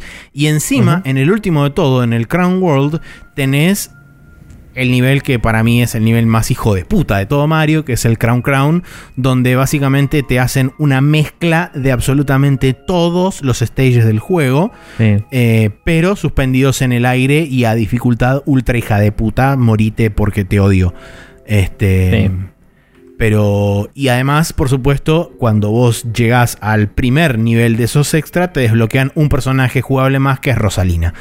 Em, pero bueno, en este caso el- está bien, es el Mario 3D, que sé yo, tenés un montón de trajes, de hecho tenés el traje de, Wa- eh, de Wario, de Waluigi, de Luigi, eh, tenés un traje de esqueleto, tenés 10 millones de trajes extras que son re divertidos y están resarpados. Dicho sea de paso, si vos tenés los amigos, por ejemplo el amigo de, Walui- el amigo de Wario o el amigo de Luigi, podés desbloquear esos trajes sin necesidad de cumplimentar el requerimiento de X cantidad de lunas para desbloquearlo y después comprarlo con las monedas de oro. sí. Sí, yo te- me desbloqueé el de Luigi porque tengo el coso de Luigi. Y podés desbloquear también con los que salieron para el Odyssey. O sea, puedes Sí. sacar el traje de eh, Eh, Mario de, de Mario o sea, vestido de sí, novia, Mario vestido con el de traje. novia, vestido de, de coso, de smoking. Creo que el de Koopa también, porque está el traje de Koopa. Sí. Eh, eh, si pones al Mario pixelado, sacas el traje clásico. Un montón de cosas por el estilo. Y los, los amigos normales te dan corazones y monedas. Que, eh, son, creo que, corazones normales. Que yo sepa, no hay ninguno que te dé. Por ahí alguno de Peach o algo, pero que te dé el corazón que te da más El vida. corazón de 6 Me parece creo que no. que no. Por ahí capaz, que, Em. como decís vos, alguno de pitch especial o algo así. Bueno. eh, bueno. Conclusión al respecto de Mario. Em, sí, yo como le- lo dije durante esta charla, pero me parece que es un juego que es hermoso, es precioso, está muy zarpado y muy bien diseñado en muchos aspectos. Y sin embargo, me parece que hay un tema de pacing, de cuando termina el juego, eh, la proporción de lunas que tienen que agarrar todavía eh, es Sí. demasiada. Me parece que no se sostiene. El, o sea, me parece que el juntar 999 lunas es mucho. No, Sí. Me parece que deja de ser divertido. Coincido. Eh, y yo no lo hice, vos lo hiciste, de última hora opinás, pero literalmente se puede ganar el juego en 124 y hay 999, me parece que hay un problema ahí. Me parece que si me decías que no podías seguir comprando después lunas, pero con 500 ganabas todo, te la bancaba mucho más, ¿me entendés? Y capaz que te lo hacía, porque si me decís que el máximo de lunas es el que me permite ir al último nivel, capaz es un objetivo más noble que decir, bueno, junto para ir al último nivel y todavía me faltan 400 lunas, la concha de tu madre. O sea, 499, ridículo. Eh, o sea, me parece desmedido. Como que todo es el doble de lunas que el anterior. Y es como, no, eh, no está bueno eso. Eh, pero fuera de eso, me parece que es hermoso. Me parece que culminar con el Mushroom Kingdom apenas terminás es una forma hermosa de homenajear al resto de la saga que no hiciste todavía con todo lo que hiciste del festival y todo eso. Y que está muy bien también cómo altera los niveles anteriores. Porque después puedes ir al Cap Kingdom y de golpe hay un montón de cosas que no había porque la primera vez que lo hiciste era el tutorial y cosas así. Entonces todo eso está bueno realmente. Pero el problema es que el incentivo se, di- o sea, se, se devalúa el, el- el valor de la luna porque hay demasiadas. Entonces es como que. Es como no me interesa agarrar una luna. Voy y me compro 10 y listo. o sea, sí. y, y a la mierda. Y, y eso me pasó a mí, es algo muy personal que me pasó a mí. Hay gente que le encanta coleccionar esas cosas. Pero para mí se vuelve una tarea muy rápido porque no, no respeta, entre comillas, mi tiempo, que es un dicho que se usa hoy bastante para los juegos. Como sos un adulto con vida y tenés le dedicas el tiempo al juego, pero el juego ya terminó. Todo esto es extra y es demasiado. Y, viendo un video y viendo qué son las recompensas, digo, la verdad no hubiera valido la pena. Si lo hacía, me hubiera sentido decepcionado, me parece. Em, pero esto es un hipotético en el cual yo hice eso. Y la verdad es que no lo hice y la disfruté, lo disfruté perfecto y por el precio que sale está perfecto y es un juegazo de Mario. Eh, y uno de los mejores juegos del año. Eso. Sí, yo de mi parte coincido bastante con el tema de las lunas, a pesar de que yo junté las 999. Eh, más que nada por un tema de mi compulsión a querer completar todo y querer hacer todo. Que por supuesto no siempre se da en todos los juegos, pero hay juegos donde la compulsión tira más y me encuentro, por ejemplo, buscando cómo hacer para ganarle al hijo de puta del Cupa Dorado en determinada carrera y este, y eh, después gracias a eso por ahí encuentro nuevas mecánicas o nuevas formas de, moverme y eso también me sirve después para agarrar otras lunas y demás. Entonces es como que en cierta forma le termino sacando un poco más de provecho al hacer trampa entre comillas buscando cosas en internet. Pero en, líneas generales sí coincido que hay un tema claro del pacing. Yo lo terminé con alrededor de 300 y pico de lunas al, al Mario pero igualmente aún así me faltaban 200 y monedas para llegar al nivel final. Y, eh, es como... Claro. Eh, chabón, es, es, un toque de, de monedas, no, de, lunas. Y es como, bueno, eh, qué sé yo. En definitiva, si tengo que juzgar por la cantidad de disfrute obtenido del juego, eh, el balance es netamente positivo. A pesar de que sí he puteado y he recontraputeado contra algunas secciones y algunas lunas en particular, el balance para mí es netamente positivo. No obstante eso, sí coincido que si el juego hubiera tenido la mitad de las lunas, o sea, hubiera tenido 500, como decías vos, me parecía un valor muchísimo más aceptable y muchísimo más manejable. De hecho, inclusive podrían haber distribuido mejor las lunas podrían haber sacado algunas fáciles. Podrían haber sacado algunas fáciles, podrían haber redistribuido otras, podrían haber hecho que, por ejemplo, reinos que tienen muy pocas lunas tuvieran alguna que otra más. Eh, entonces.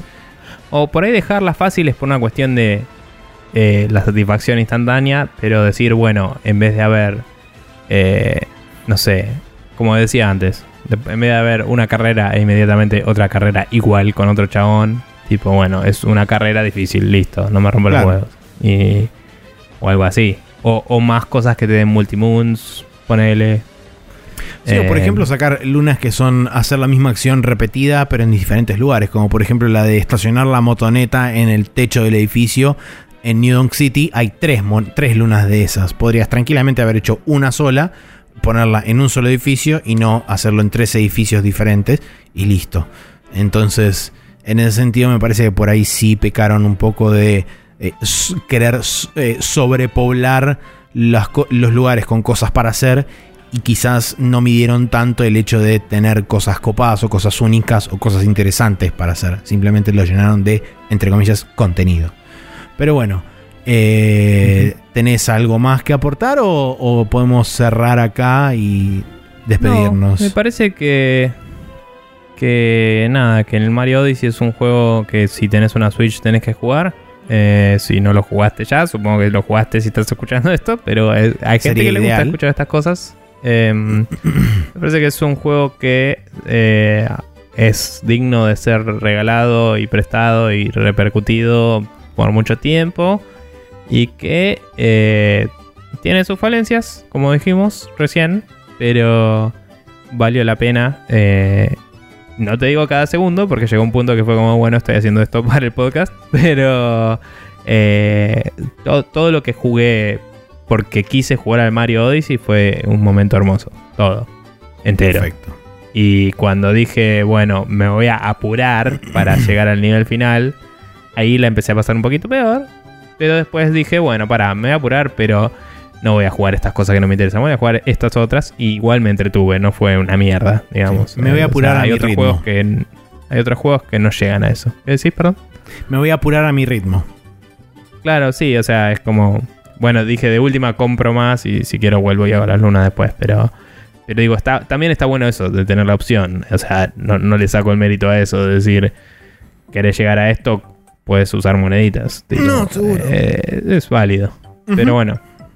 Nada, y los trajecitos, por más que son una pelotudez, me parece que le añaden mucho a nivel coleccionismo y pelotudear en el juego. Y los personajes reaccionan distintos. Como que está lleno de guiños a todo.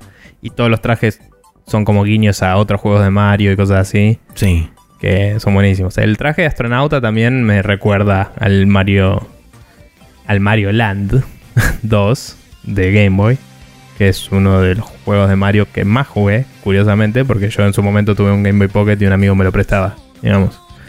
Y, y nada, y en ese era como el nivel de la luna, tenía gravedad baja.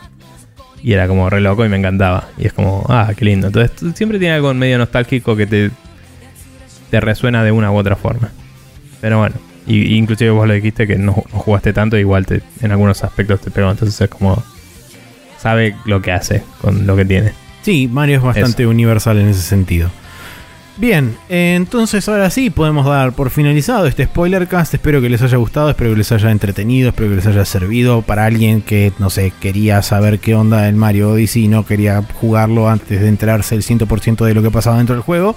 Eh. Ahora acá tienen, supongo. Eh, pero bueno, así es como da, da por, con- damos por concluido este nuevo spoiler cast. Eh, no prometemos nada con respecto al Nier Automata, pero quizás en algún momento decidamos sentarnos y grabarlo y que salga. Pero Sí. no, no es nada del todo seguro. Por el momento tienen este spoilercast del Mario Odyssey para disfrutar, así que nos veremos en algún otro momento donde decidamos juntarnos y hablar de un juego hasta despedazarlo por completo y que no quede nada de él. Eh, Sí. Hasta ese momento nos vemos y no sé, cuídense. Y coméntenos qué opinaron también del Sí, juego. coméntenos qué, qué les pareció este episodio, eh, ya sea por Facebook en facebook.com barra News, en nuestro mail que es spreadshotnews.gmail.com o en arroba News que es nuestro canal de, de YouTube, no, es nuestro canal de Twitter, nuestro canal no, nuestro usuario de Twitter. Sí. Eh, así que bueno, eso y nos veremos la próxima. Adiós. Yahoo!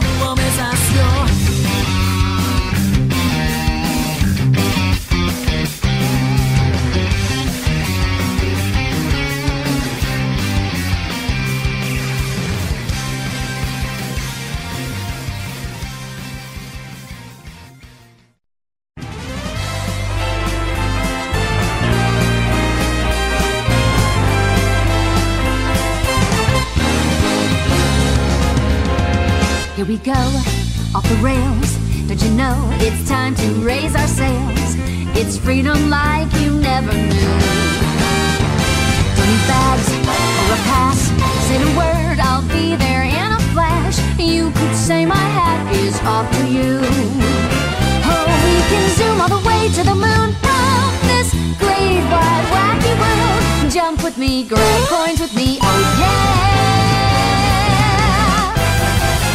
It's time to jump up in the air. Jump up, don't be scared. Jump up and your cares will soar away. And if the dark clouds start to swirl, don't feel a shed a tear, cause I'll be your one up girl. So let's all jump up super high